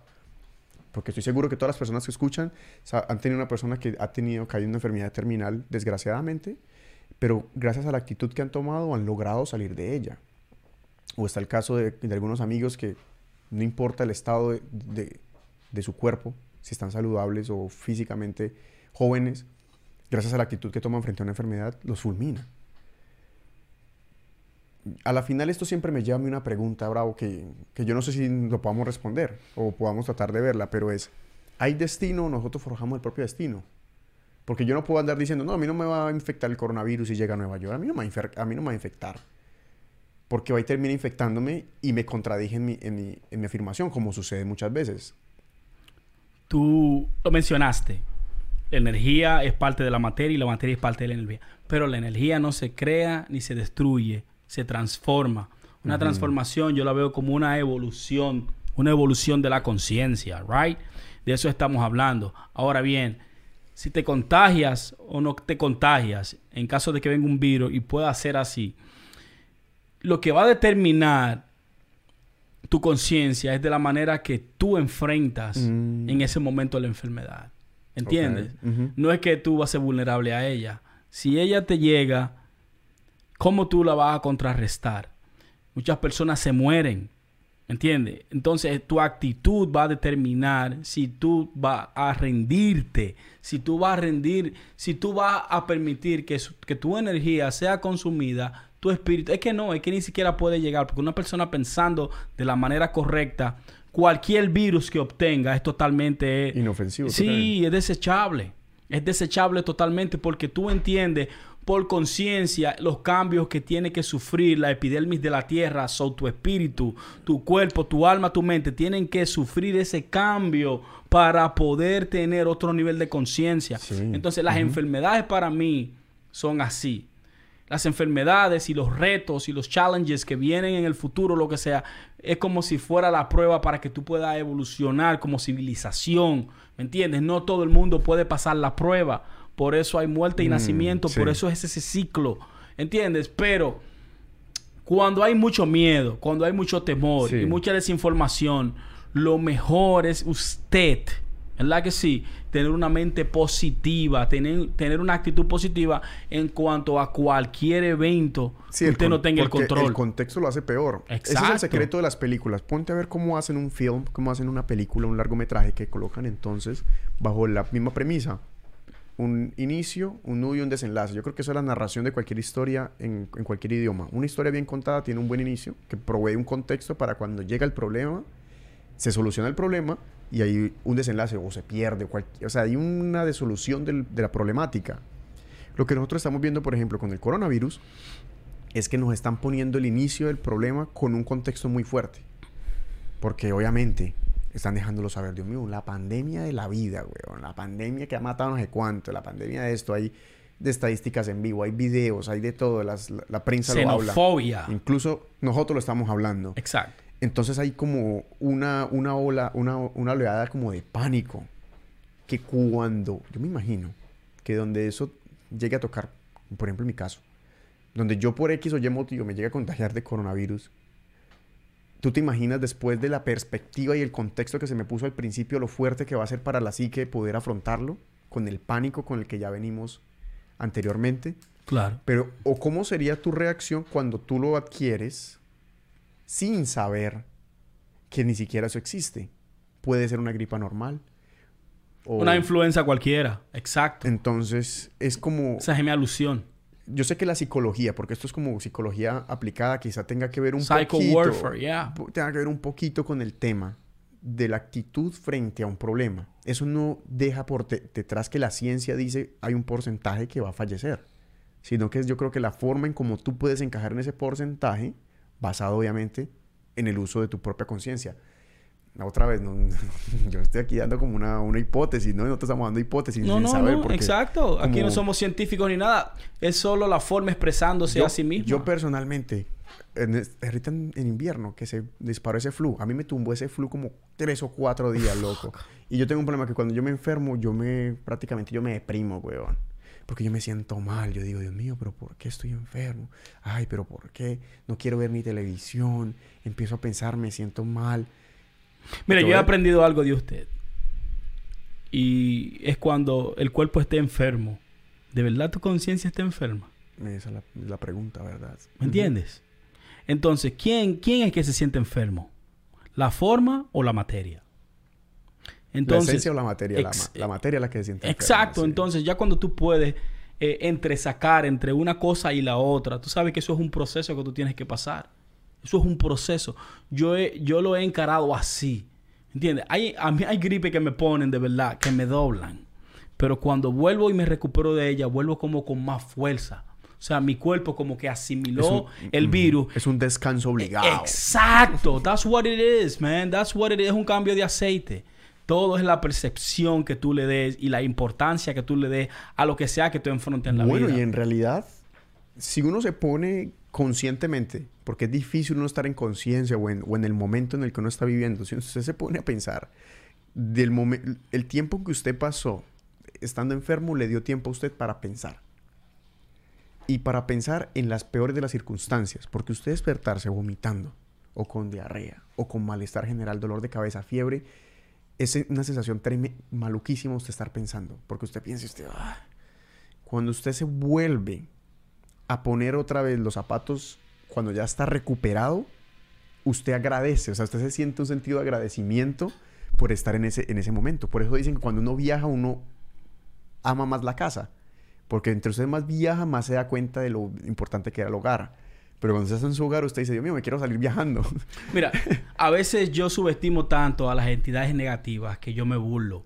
Yo me he intoxicado, ingeniero, de alcohol. Y no hay nada peor. o El ingeniero se ha intoxicado. eh, de alcohol y de comida. Nunca, nunca. No, hay, no hay nada más peor que tú intoxicarte o de comida o de alcohol.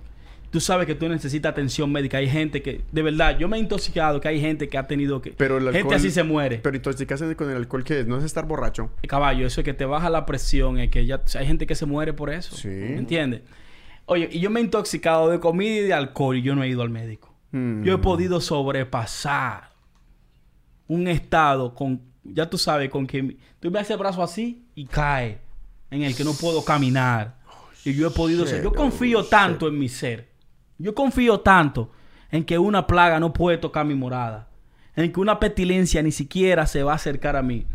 Que yo cuando tengo una convalecencia de esa magnitud, a mí me gusta, bueno, de verdad, eh, yo tuve una caída y, y la mujer mía me dijo, mierda, yo no sé cómo tú puedes aguantar. De eso ¿De- mismo de- yo de tuve qué? que internar a mi mujer. De eso mismo que me dio a mí, yo ¿Qué te tuve que internar. ¿Influenza? No, no fue influenza, fue como me intoxiqué, comí algo, ¿entiendes? Y, te puso el, el estómago flojo. me puse azul y frío. Azul y frío. Coño.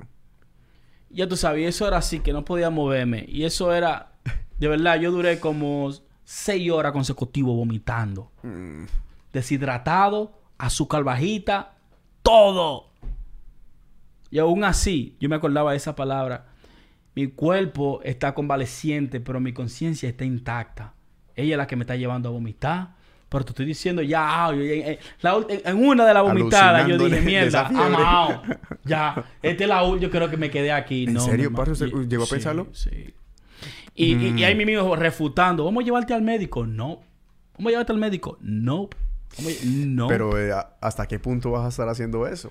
No, yo creo que mi, yo creo que eh, mi ¿Cuándo cuerpo. es tu límite para No, yo decir, creo "Voy que mi médico"? cuerpo, yo creo que mi cuerpo, de la única manera que yo vi un médico es con eh, huesos rotos y, y herida profunda que necesite cobertura, pero Para si son enfermedades así que nah, de virus. bro, yo dejo que la psique haga su trabajo. Yo creo que mi espíritu puede quemar todo tipo de, de Yo enfermedades. te digo, cuando ¿me yo tuve ese flu hace en, en- en el invierno, bueno, en, perdón, en diciembre, yo dije, no, yo no voy a ir al médico, no fui. Pero estuve tres, cuatro días con fiebre, ta, ta, ta, bueno, me la chequeaba. Y finalmente, esta semana que estaba, hemos estado viendo lo del coronavirus y eso, que me acabas de dar la cifra de que 8 mil personas murieron en, en el- la temporada de flu. Yo tuve flu. O sea que yo fácilmente me pude haber muerto en mi casa. Yo también. no lo había, yo no sabía que uno se moría por, o sea, de esa, en esa magnitud por Claro. eso. Mucha gente se muere, ya. Entonces, Porque ahí- gente, imagínate, una imagínate, persona ya que no haga pánico. ejercicio, por lo menos tú montas bicicleta, juegas fútbol de vez en cuando. Todo ese, esa, e- ese, mira, El tú- sistema tú, inmunológico sabes lo que salva a uno, esa actividad que uno hace afuera. Si uno no lo hiciera, ¿Tú fuera crees? ¿Tú parte de... Claro que sí.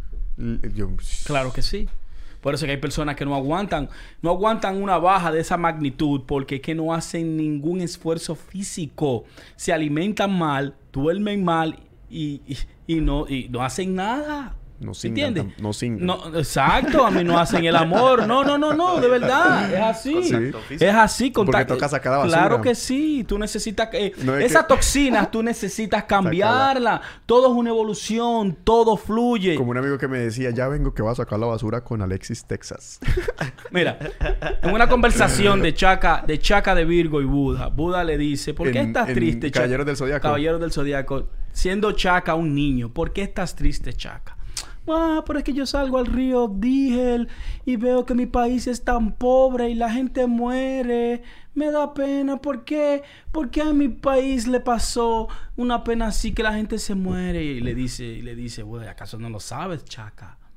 Donde hay muerte hay nacimiento, donde hay tristeza hay alegría. So, todo evoluciona, todo cambia, nada se queda quieto. Oh, shit. también lo dice también en la serie, en la, en la famosa serie de David Carradine, Kung Fu. Shit. You know what I mean? So, esa es la relación que yo le doy al, al taoísmo y a la física cuántica, en, en- en el que eh, eh, el espíritu, el observador, la imaginación, la mente, el consciente, el subconsciente, ¿me entiendes? Te dan la, capa- la conciencia, la memoria, te dan la capacidad de tú organizar tus pensamientos y tú poder crear una memoria fuerte Shit. para cuando te llegue la, la vicisitud, tú estés preparado para contrarrestarlo. Pero tiene que tener un plan.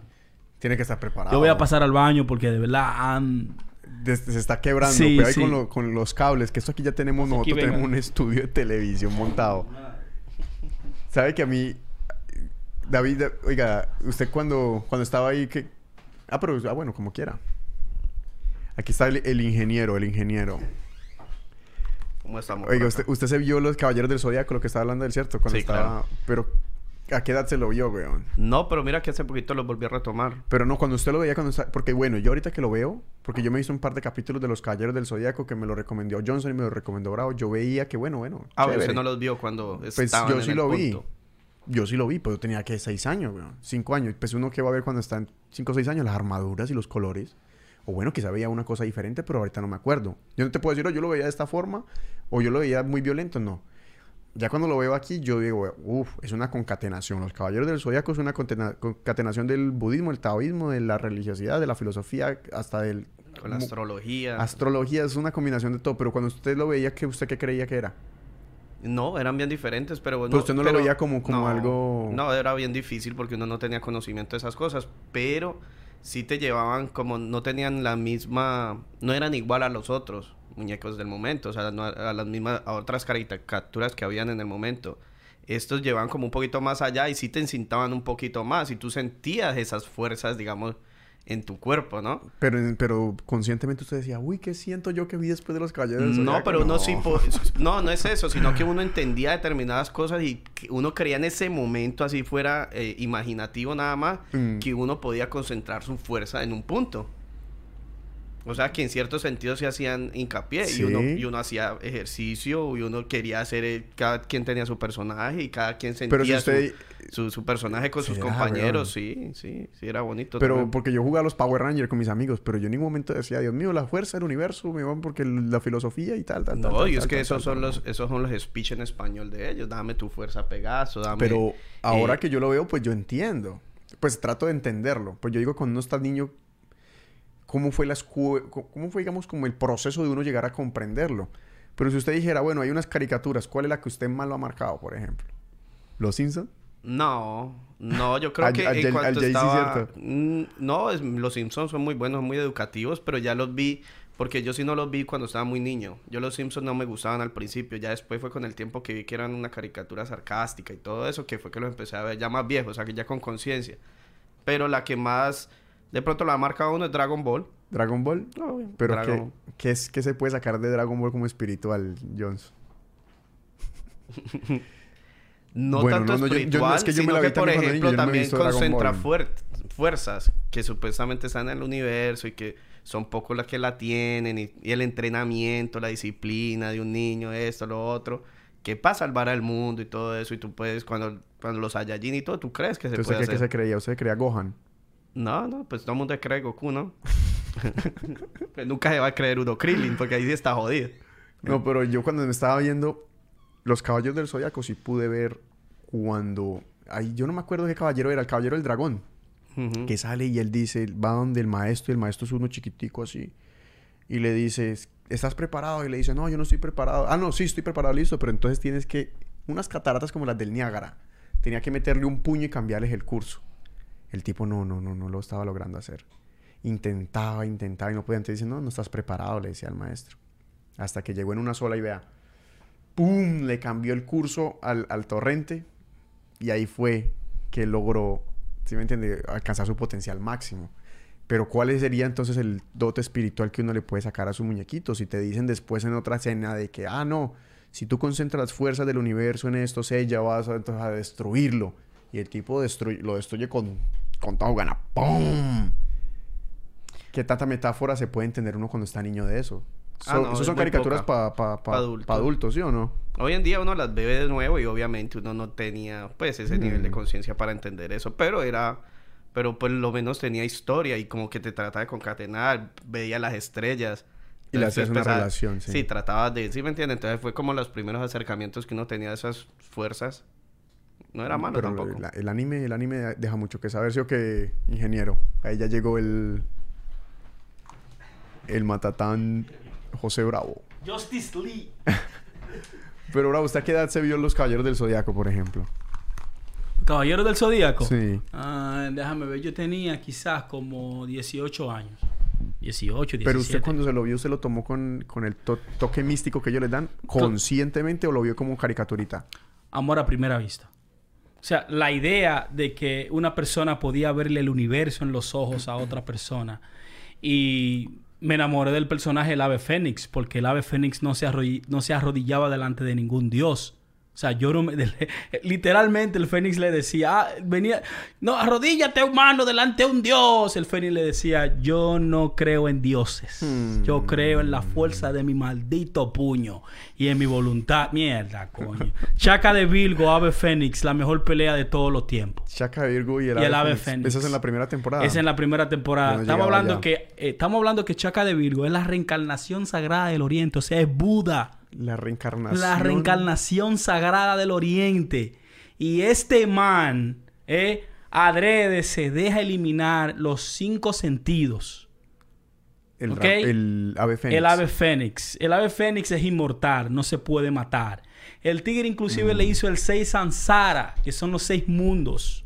Para la gente que ha estudiado eh, eh, el hinduismo y el Bhagavad Gita, ¿me entiende? Y los Vedas saben muy bien lo que es el karma, el dharma y, el seis Sansara, ¿entiendes? Y este tigre eh, puede eh, anticipar la técnica de Buda y ves que la técnica es mantener los ojos cerrados. Así él aumentaba su cosmos. So, el nivel de un caballero depende del cosmos que tenga. Y cuando se habla del cosmos, se habla del universo dentro de ti. ¿Verdad? Porque tú eres, tú, con- tú siendo el cosmos, tienes la capacidad de destruir las estrellas. eh, literal y espiritualmente. Sí. Y si tú lo ves así, es una manera muy inteligente de tú poder vencer eh, las adversidades en tu vida. ¿Entiendes? Cuando tú entiendes que todo lo que está hecho en el universo, tú también tienes Eres eso parte, dentro sí. de ti, eres parte de ello, eres polvo de estrellas. Eso, eso es un lenguaje que se utiliza dentro de los caballeros del zodíaco, polvos de estrellas. ¿Entiendes? En la cual tú eres compatible eh, eh, con el universo porque en el universo hay hidrógeno, hay oxígeno, hay nitrógeno, hay argón, hay todo tipo de, de- de elementos, ¿me entiendes? En la tabla en el cual tú como Mm. persona también lo posees. Tienen, eso es como si fueran los Merichlorians de Star Wars, ¿me entiendes? O tú eres compatible con esos seres Y vivientes. si tú pusieras eso como en, en perspectiva, la filosofía que aplican los caballeros del zodiaco, lo pusieras en perspectiva, en palabras coloquiales, uno como podría decir, porque cada caballero representa una constelación. Cloro, ya. Y cada constelación, eso quiere decir entonces que cada ser humano que nace es- está regido por una constelación. Eso Claro está que dando sí, pie por su, como la por su astrología. estrella, por su estrella guardiana, y ahí donde viene todo lo, lo, lo, mesa- lo metafísico y esotérico de lo que es como es arriba es abajo. ¿Entiendes? Estamos hablando de 12 constelaciones eh, eh, que dan alrededor de este sistema solar y tú lo ves en diferentes etapas, diferentes temporadas, ya sea eh, primavera, otoño, invierno y verano.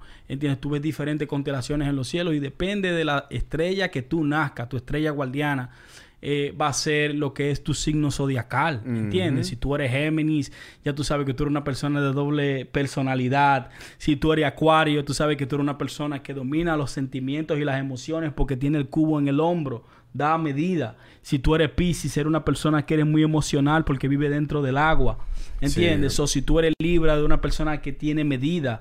Si tú eres Tauro, si tú eres eh, eh, eh, Aries, eres una, una persona carnera. Mira so eres- que- you know what I mean? Porque la- hay personas que le tienen, escuchan astrología y se asustan. Ay, no, no, no, no, no, no, no, no, no. Porque claro, yo me estaba leyendo un libro que se llama La filosofía de la ciencia, que lo estudia una amiga mía que está estudiando, eh, se llama psicología criminalista, creo que se dice eso. Ujú. Ah, criminal Psychology. Y ellos, ella está estudiando eso y ese libro se lo dieron, ella me lo pasó. Ok. Me lo dejó, me lo dejó pasar, creo que por ahí está, si no estoy mal.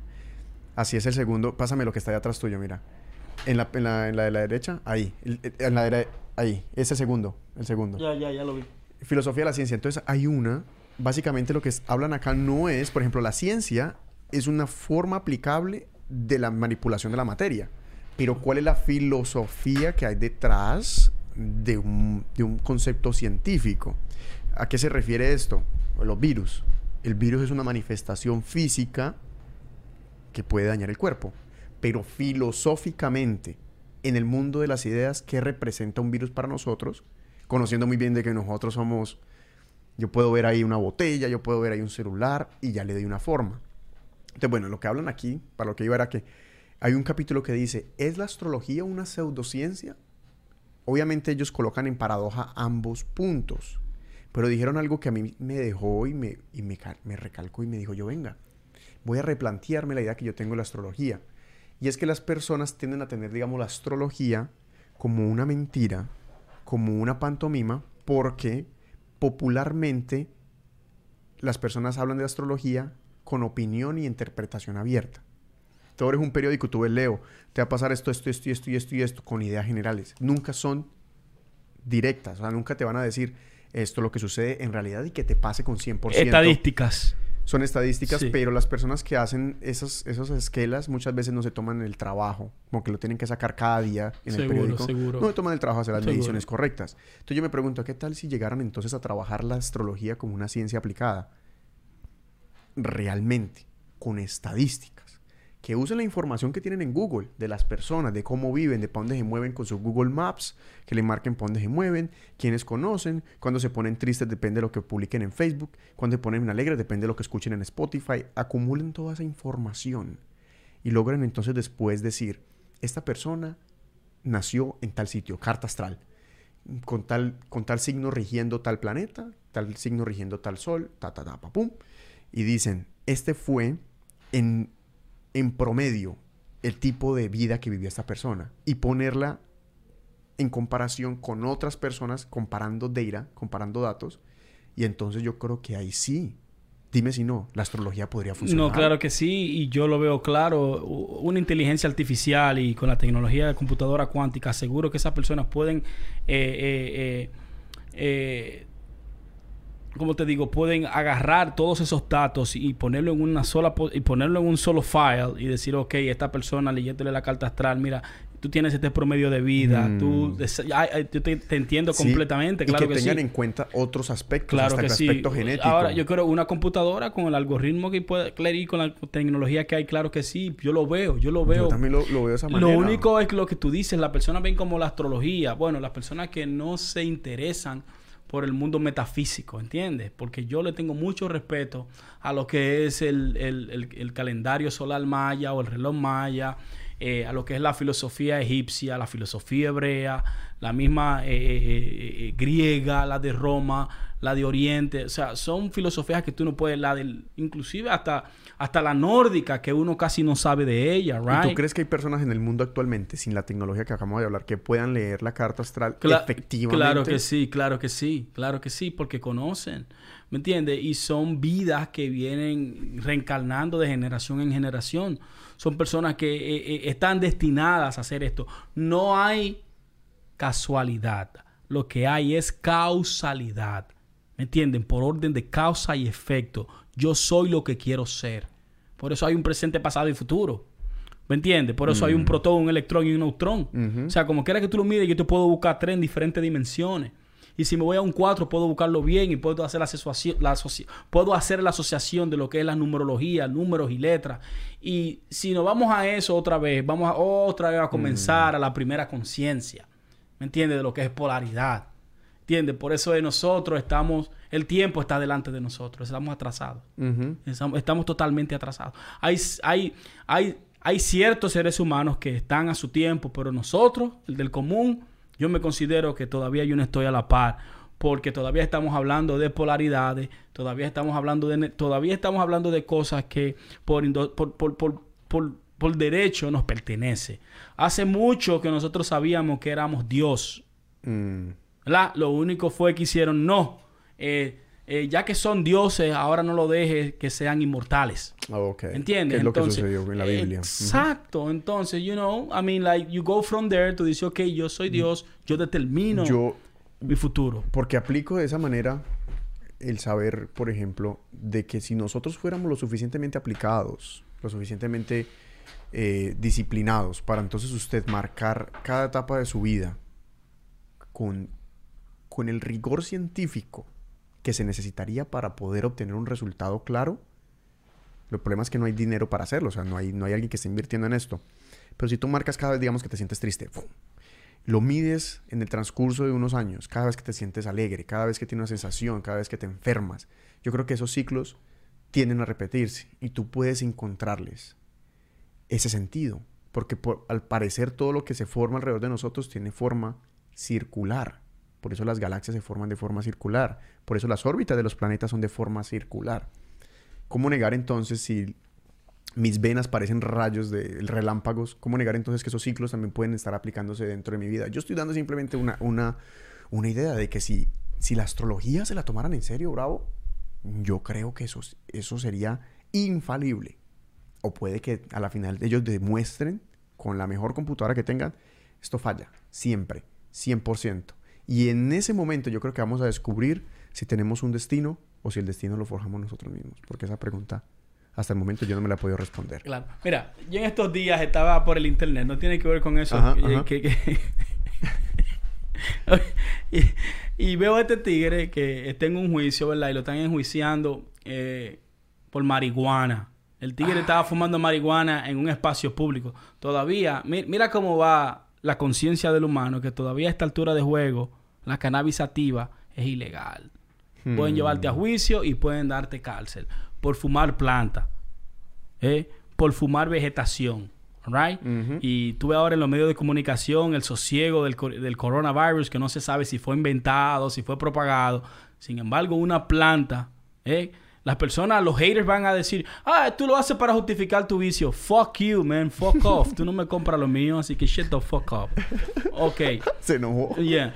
So, eh, eh, yo, este tigre eh, lo están enjuiciando porque prendió un bate en un establecimiento público. Tú no vas a creer lo que sucede después, loco. El tigre en plena corte jala un joint y se pone a fumar Ay, yo- enfrente de Busque, busque. Guy smoke, smokes in front of a judge.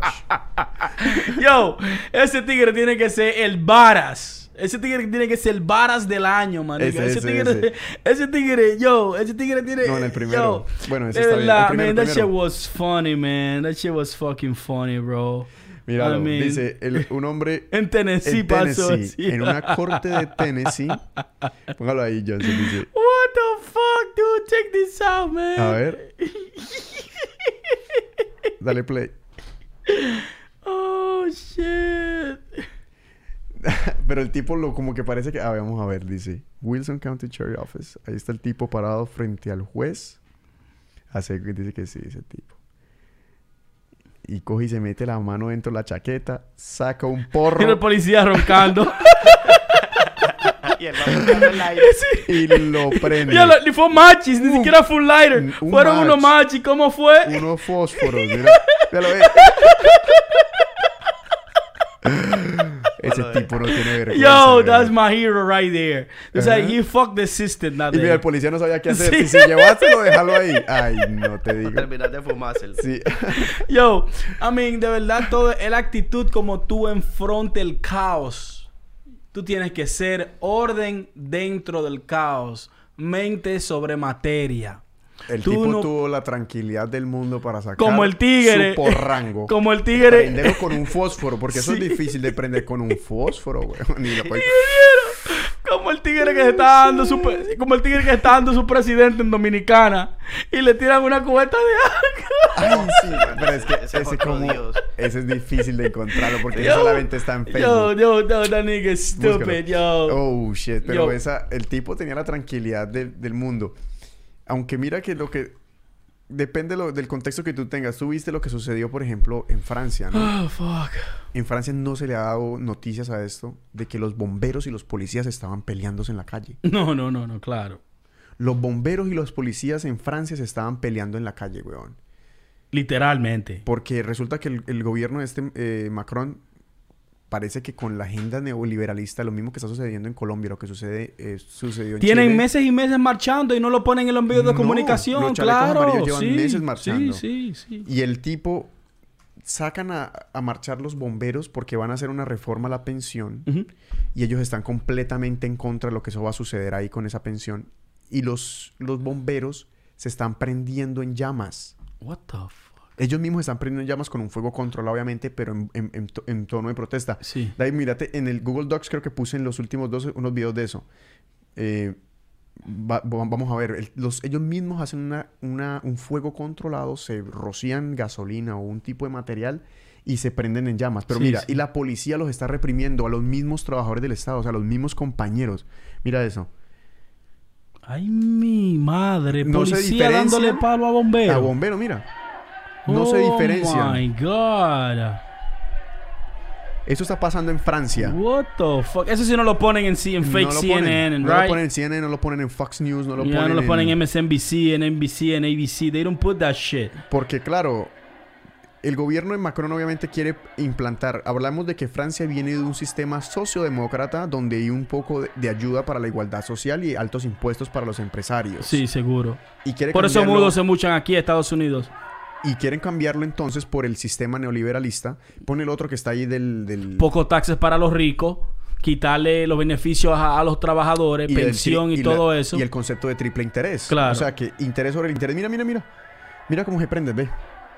Esos son los bomberos franceses encendiéndose en llamas en las protestas para demostrar su, su inconformismo con, el, con las nuevas medidas del gobierno de, de oh Macron. my God. Y luego los apagan. Wow. Entonces, Wow, imagínate lo que está sucediendo en esos países y por qué eso no lo dejan saber. Wow. Tú no lo ves en fake CNN, en fake fuck news. ¿Ustedes por qué creen que no dejan ver esto? ¿Ustedes por qué creen que no dejan ver esto? weón? Wow. Increíble. Eso es una eso es una pena. Y entonces el coronavirus sí se lleva a todos los titulares. No, claro, eh, lo que se está hablando en estos días es del coronavirus, ¿me entiendes? Eh, yo te hablaba a ti también que eh, ya por fin Trump puso sobre la mesa a los palestinos lo que era el plan de paz, Israel, el- ya el plan de paz de solución de los dos estados, Israel y ¿Ya Palestina. lo, y- ya lo hizo? ¿Ya lo hizo? Claro que sí. ¿Pero y de qué se trata? Bueno, eh, quieren darle, eh, eh, quieren darle la, la- la independencia a Palestina, la solución de los dos estados, pero el plan era muy pro Israel y Palestina lo rechazó. Muchos estados árabes Lo rechazó en estos momentos. Sí, sí, muchos estados árabes estuvieron de acuerdo, pero eh, últimamente, después que se hizo la reunión de la Liga Árabe, rechazaron el plan en donde se le daba casi control absoluto a Israel, ¿me entiendes? De lo que es eh, el área, económicamente, culturalmente. O sea, Palestina tenía que comprometerse, tenía que comprometerse eh, eh, a cumplir unas regularidades que ningún país árabe ni musulmán la cumple. ¿Entiendes? Como darle el derecho a la mujer de votar o darle la misma participación, eh, un, gobierno totalmente democrático, donde tú sabes que hay, por ejemplo, el presidente de la autoridad palestina, eh, Mahmoud Abbas, tiene como 20 años. No hay democracia. ¿Entiendes? Entonces, en orden de que el pacto pueda concatenarse, ellos tienen que, ellos tienen que cumplir eh, eh, todas esta, todos estos requisitos. Cuando estamos hablando que Arabia Saudita todavía hay corona, cuando estamos hablando que en Arabia Saudita todavía hay en Bahirán, en Abu Dhabi, en Dubai, todavía perdón, en los Emiratos, en los Emiratos Árabes Unidos todavía hay eh, eh, eh, todavía hay corona. ¿Me entiendes? Todavía hay monarquía. Todavía hay monarquía. Y ellos quieren, a- y en, en Jordania también, en Jordan, en Mm. Jordania también lo hay. Entonces ellos quieren hacer a los palestinos, ya tú sabes. Pero y, y Y no le están finalmente- dando tampoco la capital de Jerusalén, se le están quitando, le están dando como el 35% de los terrenos ocupados por Israel, le están dando el 35%. So, el mapa está ahí en internet, si usted quiere, le interesa, usted puede ver, pero eh, de verdad yo te digo, la- yo te, yo- yo te digo algo, yo soy palestina y cojo el trato. Porque es mejor aceptar eso que... Porque Que, ellos que si al no, final no tener a nada, claro que sí, al final no tener nada. Pero Palestina, antes de, de ser llamado Palestina, Sí. después de que se repartieron Medio Oriente como quisieron. ¿qué pueblo era ese? No- Palestina siempre ha sido Palestina, pero no tuvo el apoyo de los pueblos árabes, porque eso fue un convenio después de la Segunda Guerra Mundial o la Primera Guerra Mundial, si no me decís, Primera Guerra Mundial, cuando se dispersó el Imperio Otomano, donde la, la- la familia Isau, que es la de, la de Arabia Saudita, eh, eh, decidió hacer su reinado aparte y dejaron a Palestina fuera. Mm. ¿Entiendes? Entonces ahí eh, aprovecharon lo que son los sionistas, que son dos cúpulas rusas inglesas y estadounidenses, porque muchas personas piensan que, que, que, lo- que Israel es Estados Unidos, no. Rusia tiene mucho interés. Sí, por supuesto. Rusia tiene mucho interés dentro de Israel. Lo mismo lo tiene el Reino Unido. Lo mismo lo tiene Polonia también. Entonces, es como si fuera una conformación de cuatro estados formando un solo estado. ¿Me entiendes? Como si fuera el occidente dentro de Medio Oriente. Y tiene un ejército inigualable. no, ¿verdad y sí? tecnológicamente y económicamente le sacó el cuerpo a todos. Y ¿me entiendes? Palestina, por su parte, no tiene... No, está reprimida totalmente. no No, tiene tienen economía, no tienen nada. Entonces, Porque yo veo esos videos de los, de los soldados eh, israelíes siendo atacados por palestinos con piedras. Lo que tienen son garroteras. Tienen un lockdown, man. O sea, no controlan sus puertos. eh, cada vez más Mm. le, le- le ocupan más tierra. No hace en estos días ocuparon Golden Heights, que es la tierra más fértil del planeta Tierra. Eh, eh, eh, la franja de Gaza la tienen totalmente militarizada. Tienen un muro que Mm. divide a los palestinos de los israelíes. I mean, es, es un caos totalmente. O sea, yo soy los palestinos. Y coge el trato. y yo cojo el trato. Yo creo que sí, yo cojo el trato. Sobre la... el- ya está bueno ya. sobre el territorio que ellos han ocupado le quieren dar 35%. Sí.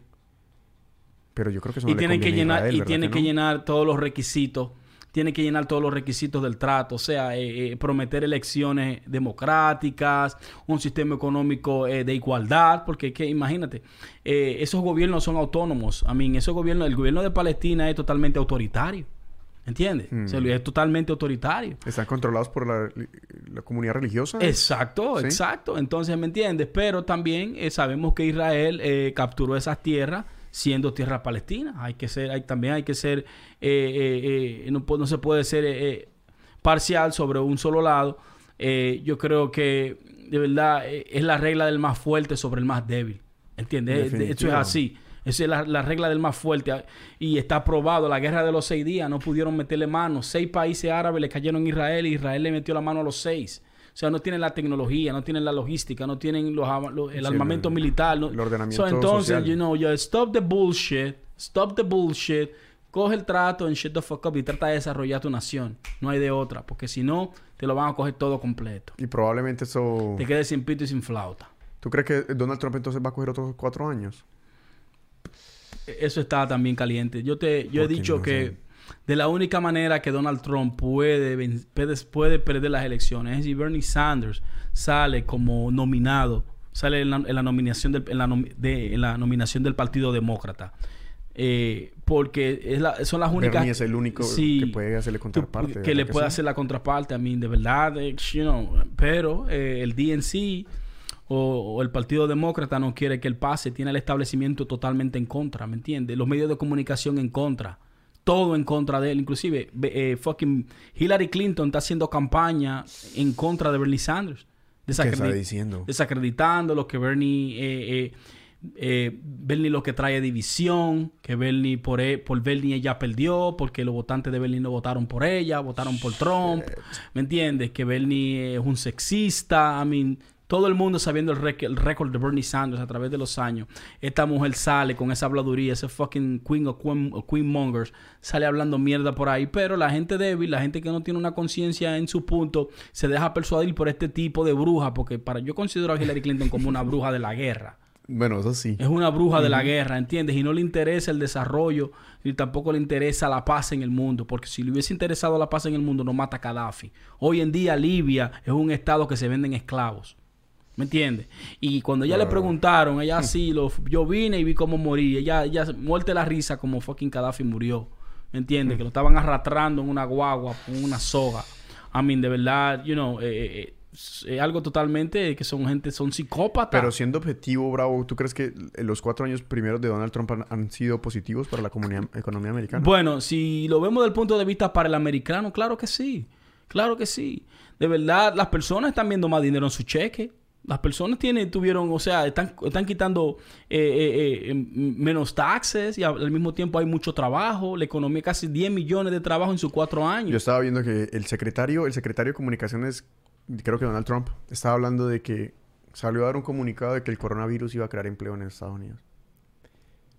Bueno, el tipo está diciendo algo que no sé si sea cierto. No vamos a poner si es cierto o no en la balanza, pero le salieron encima a todo el mundo a decir que cómo se le ocurría decir eso. No, pero si tú lo Que eso piensas no se dice. es una buena estrategia porque él dice, ok, yo puedo mandar eh, eh, un ejército, de, de- tenemos la vacuna, ¿me entiendes? Podemos poner puestos de vacuna y podemos mandar gente a ir casa por casa a vacunar. Eso es una manera de crear empleo también. Estados Unidos está preparado para la pandemia, eso es evidente. Porque es un país del, de- del primer mundo. Solo está Inglaterra también Mm. y no están los otros países. Por eso se trata de que a China lo están haciendo ver mal. Porque están diciendo, ja, ja, ja, tú no puedes controlar tu misma mierda. Tenemos nosotros que involucrarnos para que para poderte ayudar. ¿Me entiendes? Eh, Jack Ma, Alibaba, donó Alibaba, 14 millones de dólares para desarrollar una vacuna. Todavía ellos no tienen una vacuna. Todavía ellos no tienen algo para contrarrestar. Por eso es la para, por eso es el pánico. Porque lo agarraron fuera de base. Sí, no, y no, no, hay- no tenemos la suficiente velocidad para desarrollarla Exacto, pronto. lo agarraron fuera de base, pero Jack Ma fucking tiene de- disponible. Vean acá, pero no, no habían 308, era. Pero no, mira, pon la Ya, gráfica ahí, Johnson. ya no, pero mira que ahorita que estábamos hablando creo que habían 14 mil y punta. Sí, sí, sí. y no. miren lo que, lo que estamos Por haciendo ese programa. ¿Cuánto llevamos de programa, Johnson? Dos horas de programa. Han subido la cifra a 16.786 en esta gráfica de tiempo real y el, el ingeniero lo está actualizando en esos momentos. Uh, subió uno en ese momento. fuck? 17.787. Pero cuando nosotros empezamos tenían 307 Y ya van muertes. 362. O sea, hay un promedio de, sí. de, de 30 muertes por hora. No, y estas son confirmadas. Son confirmadas. O sea, esta es la parte de, de muertes confirmadas. Porque esas muertes confirmadas son las que... Mira, el- hay el- 350 que no están ¿Qué? confirmadas. 350 Si tú vas acá. Muertes. Si tú vas acá, 350. Sí, 350 Son las muertes. como las confirmadas y aquí queda lo que está remaining, ¿no? O por confirmar. Wow. Bueno. Es que es ese tipo de cosas que uno- a uno lo hacen pensar. Pero si hubiera una gráfica de esta del dengue en Colombia, yo creo que sería mucho peor. Oh, no, pero claro que sí. Es porque que no, se le está dando ese seguimiento, o el, o el- ¿cómo es claro. que es el, choco, el chocoguña. ¿Cómo que se llama? El kunchunyunya, una vaina rara. Chikungunya. ¿Cómo? Chikungunya. Chinkungunya, una vaina rarísima. chikungunya. Dije que doblaba la gente el cuerpo. I mean, come on, man. Donde, donde el coronavirus llegue, digamos, a los Estados Unidos o a Colombia, yo lo primero que hago es cojo y me voy para el norte. Me meto en una cabaña. ¿Con, con cuántas de Heineken, weón? Y bastante cebolla y ajo para matar a los vampiros. No, pero yo no, yo pu- voy yo a, no, ¿sabe yo no- con qué? Yo voy a matar al coronavirus con rompepecho. Ya, yo con rompepecho. Yo no pude cre- yo no puedo creer. Yo vi en las redes sociales de que, que tuvieron que diboncar. De que, que no, que la corona no tenía que ver. No, no, Ay. no, pero pues sí. Hubiese que esa noticia, weón. La co- coronavirus beer. Coronavirus beer. relacionada con la corona Ay, cerveza. Dios mío. No, yo te digo que hay, hay personas... Creo que hasta David me estaba contando, ¿no? Un amigo mío creyó que era verdad. Y yo lo me quedo mirándolo y yo... Me dijo, sí, está, eh, me dijo, está, está complicado eso. No puede Oh, tomar Dios. corona. Y yo le What digo, the fuck? ¿por qué no? No, por el coronavirus. Se aprovechó de la Heineken El coronavirus. Y yo, holy. O sea, él decía que no se podía tomar la cerveza corona porque Sí, no, que levanta está el jodido. Ay, digo, no, y está mi jodidísimo. Que lo peor que fue lo que me dijo. Yo creo que Corona va a demandar a China. Ah, como la canción. Por esa vuelta. Corona. Sí. No, y es que la qué mira, vuelta, salen los mi resultados. Se puso... la- bueno, vamos a ver qué dice esta Hubieron noticia. 100 enfermos por el virus del corona cerveza. Oye, vamos a ver, dice creen person- que el coronavirus comenzó por la cerveza corona. no, pero Milenio 2020. La búsqueda... Yo leo lo que dice al principio. La, la búsqueda... La búsqueda del... La búsqueda del término coronavirus ha aumentado en 2.300% a nivel mundial según datos de Google Trends. O sea, la gente está buscando en Google Mira, mira, Corona Beer mira el color que le Virus. ponen al virus, color cerveza. Coño, qué virus ni más bacano. Ay, hombre, vea, está- Vea, virus de la cerveza. Vir coronavirus, vea. El virus de la cerveza, el virus de la cerveza corona. Es que las personas... Oh, my eh, eh, la desinformación es difícil, pero sobre todo es el... Mira el Google Trend, mira la gráfica. Ay, Dios mío. Oh, mira cómo creció eso. What the fuck. Mm. No, y que quién sabe qué cantidad de otras cosas pensarán. David, David sabe de qué va a sufrir del Heineken virus. Heineken virus. No, de llegué el Heineken virus me jodí. Ay, hombre. fuck, Pero bueno, la conclusión yo creo que es bueno. Sabemos que hay una propaganda de pánico. No es una propaganda de pánico, sino que la noticia tiene un potencial de ser altamente viral. Y no, no lo estoy diciendo con doble sentido, ¿no? Pero la noticia es viral porque las personas quieren estar atentos a este problema y además que causa mucha conmoción. Y evidentemente no sé si sea una campaña directamente que la hayan hecho con el pensamiento de antemano de dañar la imagen. Yo creo que más bien se desarrolló de esa manera y aprovecharon los medios de comunicación americanos para hacerle una mala, una mala propaganda a China. Eh, este tipo de, de enfermedades, como ya lo hemos visto, hay enfermedades más importantes, o sea, que causan más muertes en nuestros países, sobre todo hablándole al a nosotros los latinoamericanos, donde en Colombia el dengue mata mucha más gente, la influenza mata muchas más personas en Estados Unidos. En definitiva, es saber críticamente, con objetividad y con perspectiva de qué se trata este virus. Claro. Y obviamente no dejarse paniquear, no sé. Yo no sabría si estar preocupado o no. ¿Usted estaría preocupado? Bueno, yo no estoy preocupado, yo lo que estoy informado, ¿entiendes? Y por eso es que yo estoy tranquilo. Porque... Y al parecer en, en Sudamérica somos inmunes. Sí, todavía. No, eh, eh, de verdad nosotros tenemos tantos problemas que no creo Sí, que que el coronavirus nos va a afectar. Es como te digo, eh, depende de la percepción. no, que y tú además yo creo que no hay médicos para probar si hay coronavirus No, no, no. tampoco así yo. Ay, ya yo jodiendo. Ay, no, mi ay, qué pecado mi tierra, hombre. Pero, pero qué tal que ya haya gente En por Brasil? México, el mismo Colombia hay. Yo creo que sí, Claro. pero Cuba también. Ahí está el caso en- en- del arenavirus en, en- Brasil, pero bien, tampoco en África. Parece que es que no, hay, no había mucho flujo. Lo que sí hay es en las Islas Canarias, hubo un caso en las Islas Es que dime Canarias. tú, ¿qué chino se va a meter para allá adentro? Pero en Colombia, en, allá donde yo vivía, yo viví un Te aseguro que donde quiera que bajaron chino, óyeme, de verdad, I mean, I'm telling you, man, mira cómo se está propagando eso. Mira cómo, mira ya donde está en todo el mundo. ¿Entiendes? Eh, en verdad hay que ponerle ojo, uno no puede subestimar el virus. Vamos a ver la magnitud que tenga el virus y qué detrás esconde el gobierno de China. Eh, de verdad no sabemos... termina la reacción también. Exacto, vamos a, vamos a ver, porque eh, las estadísticas de la influenza aquí en Estados Unidos es abrumadora en comparación con 362 muertes. Estamos hablando de 8000 en lo que va de temporada de gripe. So, eh, vamos a esperar cuáles son los resultados y esperemos que el gobierno de la China y los otros gobiernos ayuden a desarrollar una. Eh, eh, eh, contrarrestar, ¿me entiendes? Lo que es este virus. No deseamos que este virus se siga propagando. Y nosotros ahorita yo voy a- vamos a estar mucho más pendientes de- del, del desenvolvimiento de esta noticia, porque además de que en estos momentos pueda, pueda ser, como hemos dicho, simplemente una pantomima, bueno, o una exageración, tiene un, un dote político muy importante, porque además la economía se va a ver afectada por esto. Seguro. Los vuelos. Sabemos que hay 100 mil vuelos al día. Hay, mucha- hay muchas líneas aéreas que ya se han visto afectadas. Claro. Y, y hasta la bolsa de valores cerró esta, esta tarde en, en baja por, por temor al, al- al virus, Claro. al outbreak del virus. Ya. Entonces nosotros vamos a tratar en las redes sociales de Sabiduría Sinárquica mantener enterados, bueno, al menos con información que nosotros creamos relevante al, respecto. Seguro. Y vamos a estar ahí pendientes. Ya saben, nosotros eh, estamos en Spotify. Para las personas que nos están escuchando en Spotify, pueden ver este video luego en YouTube. Nosotros lo subimos par- paralelamente.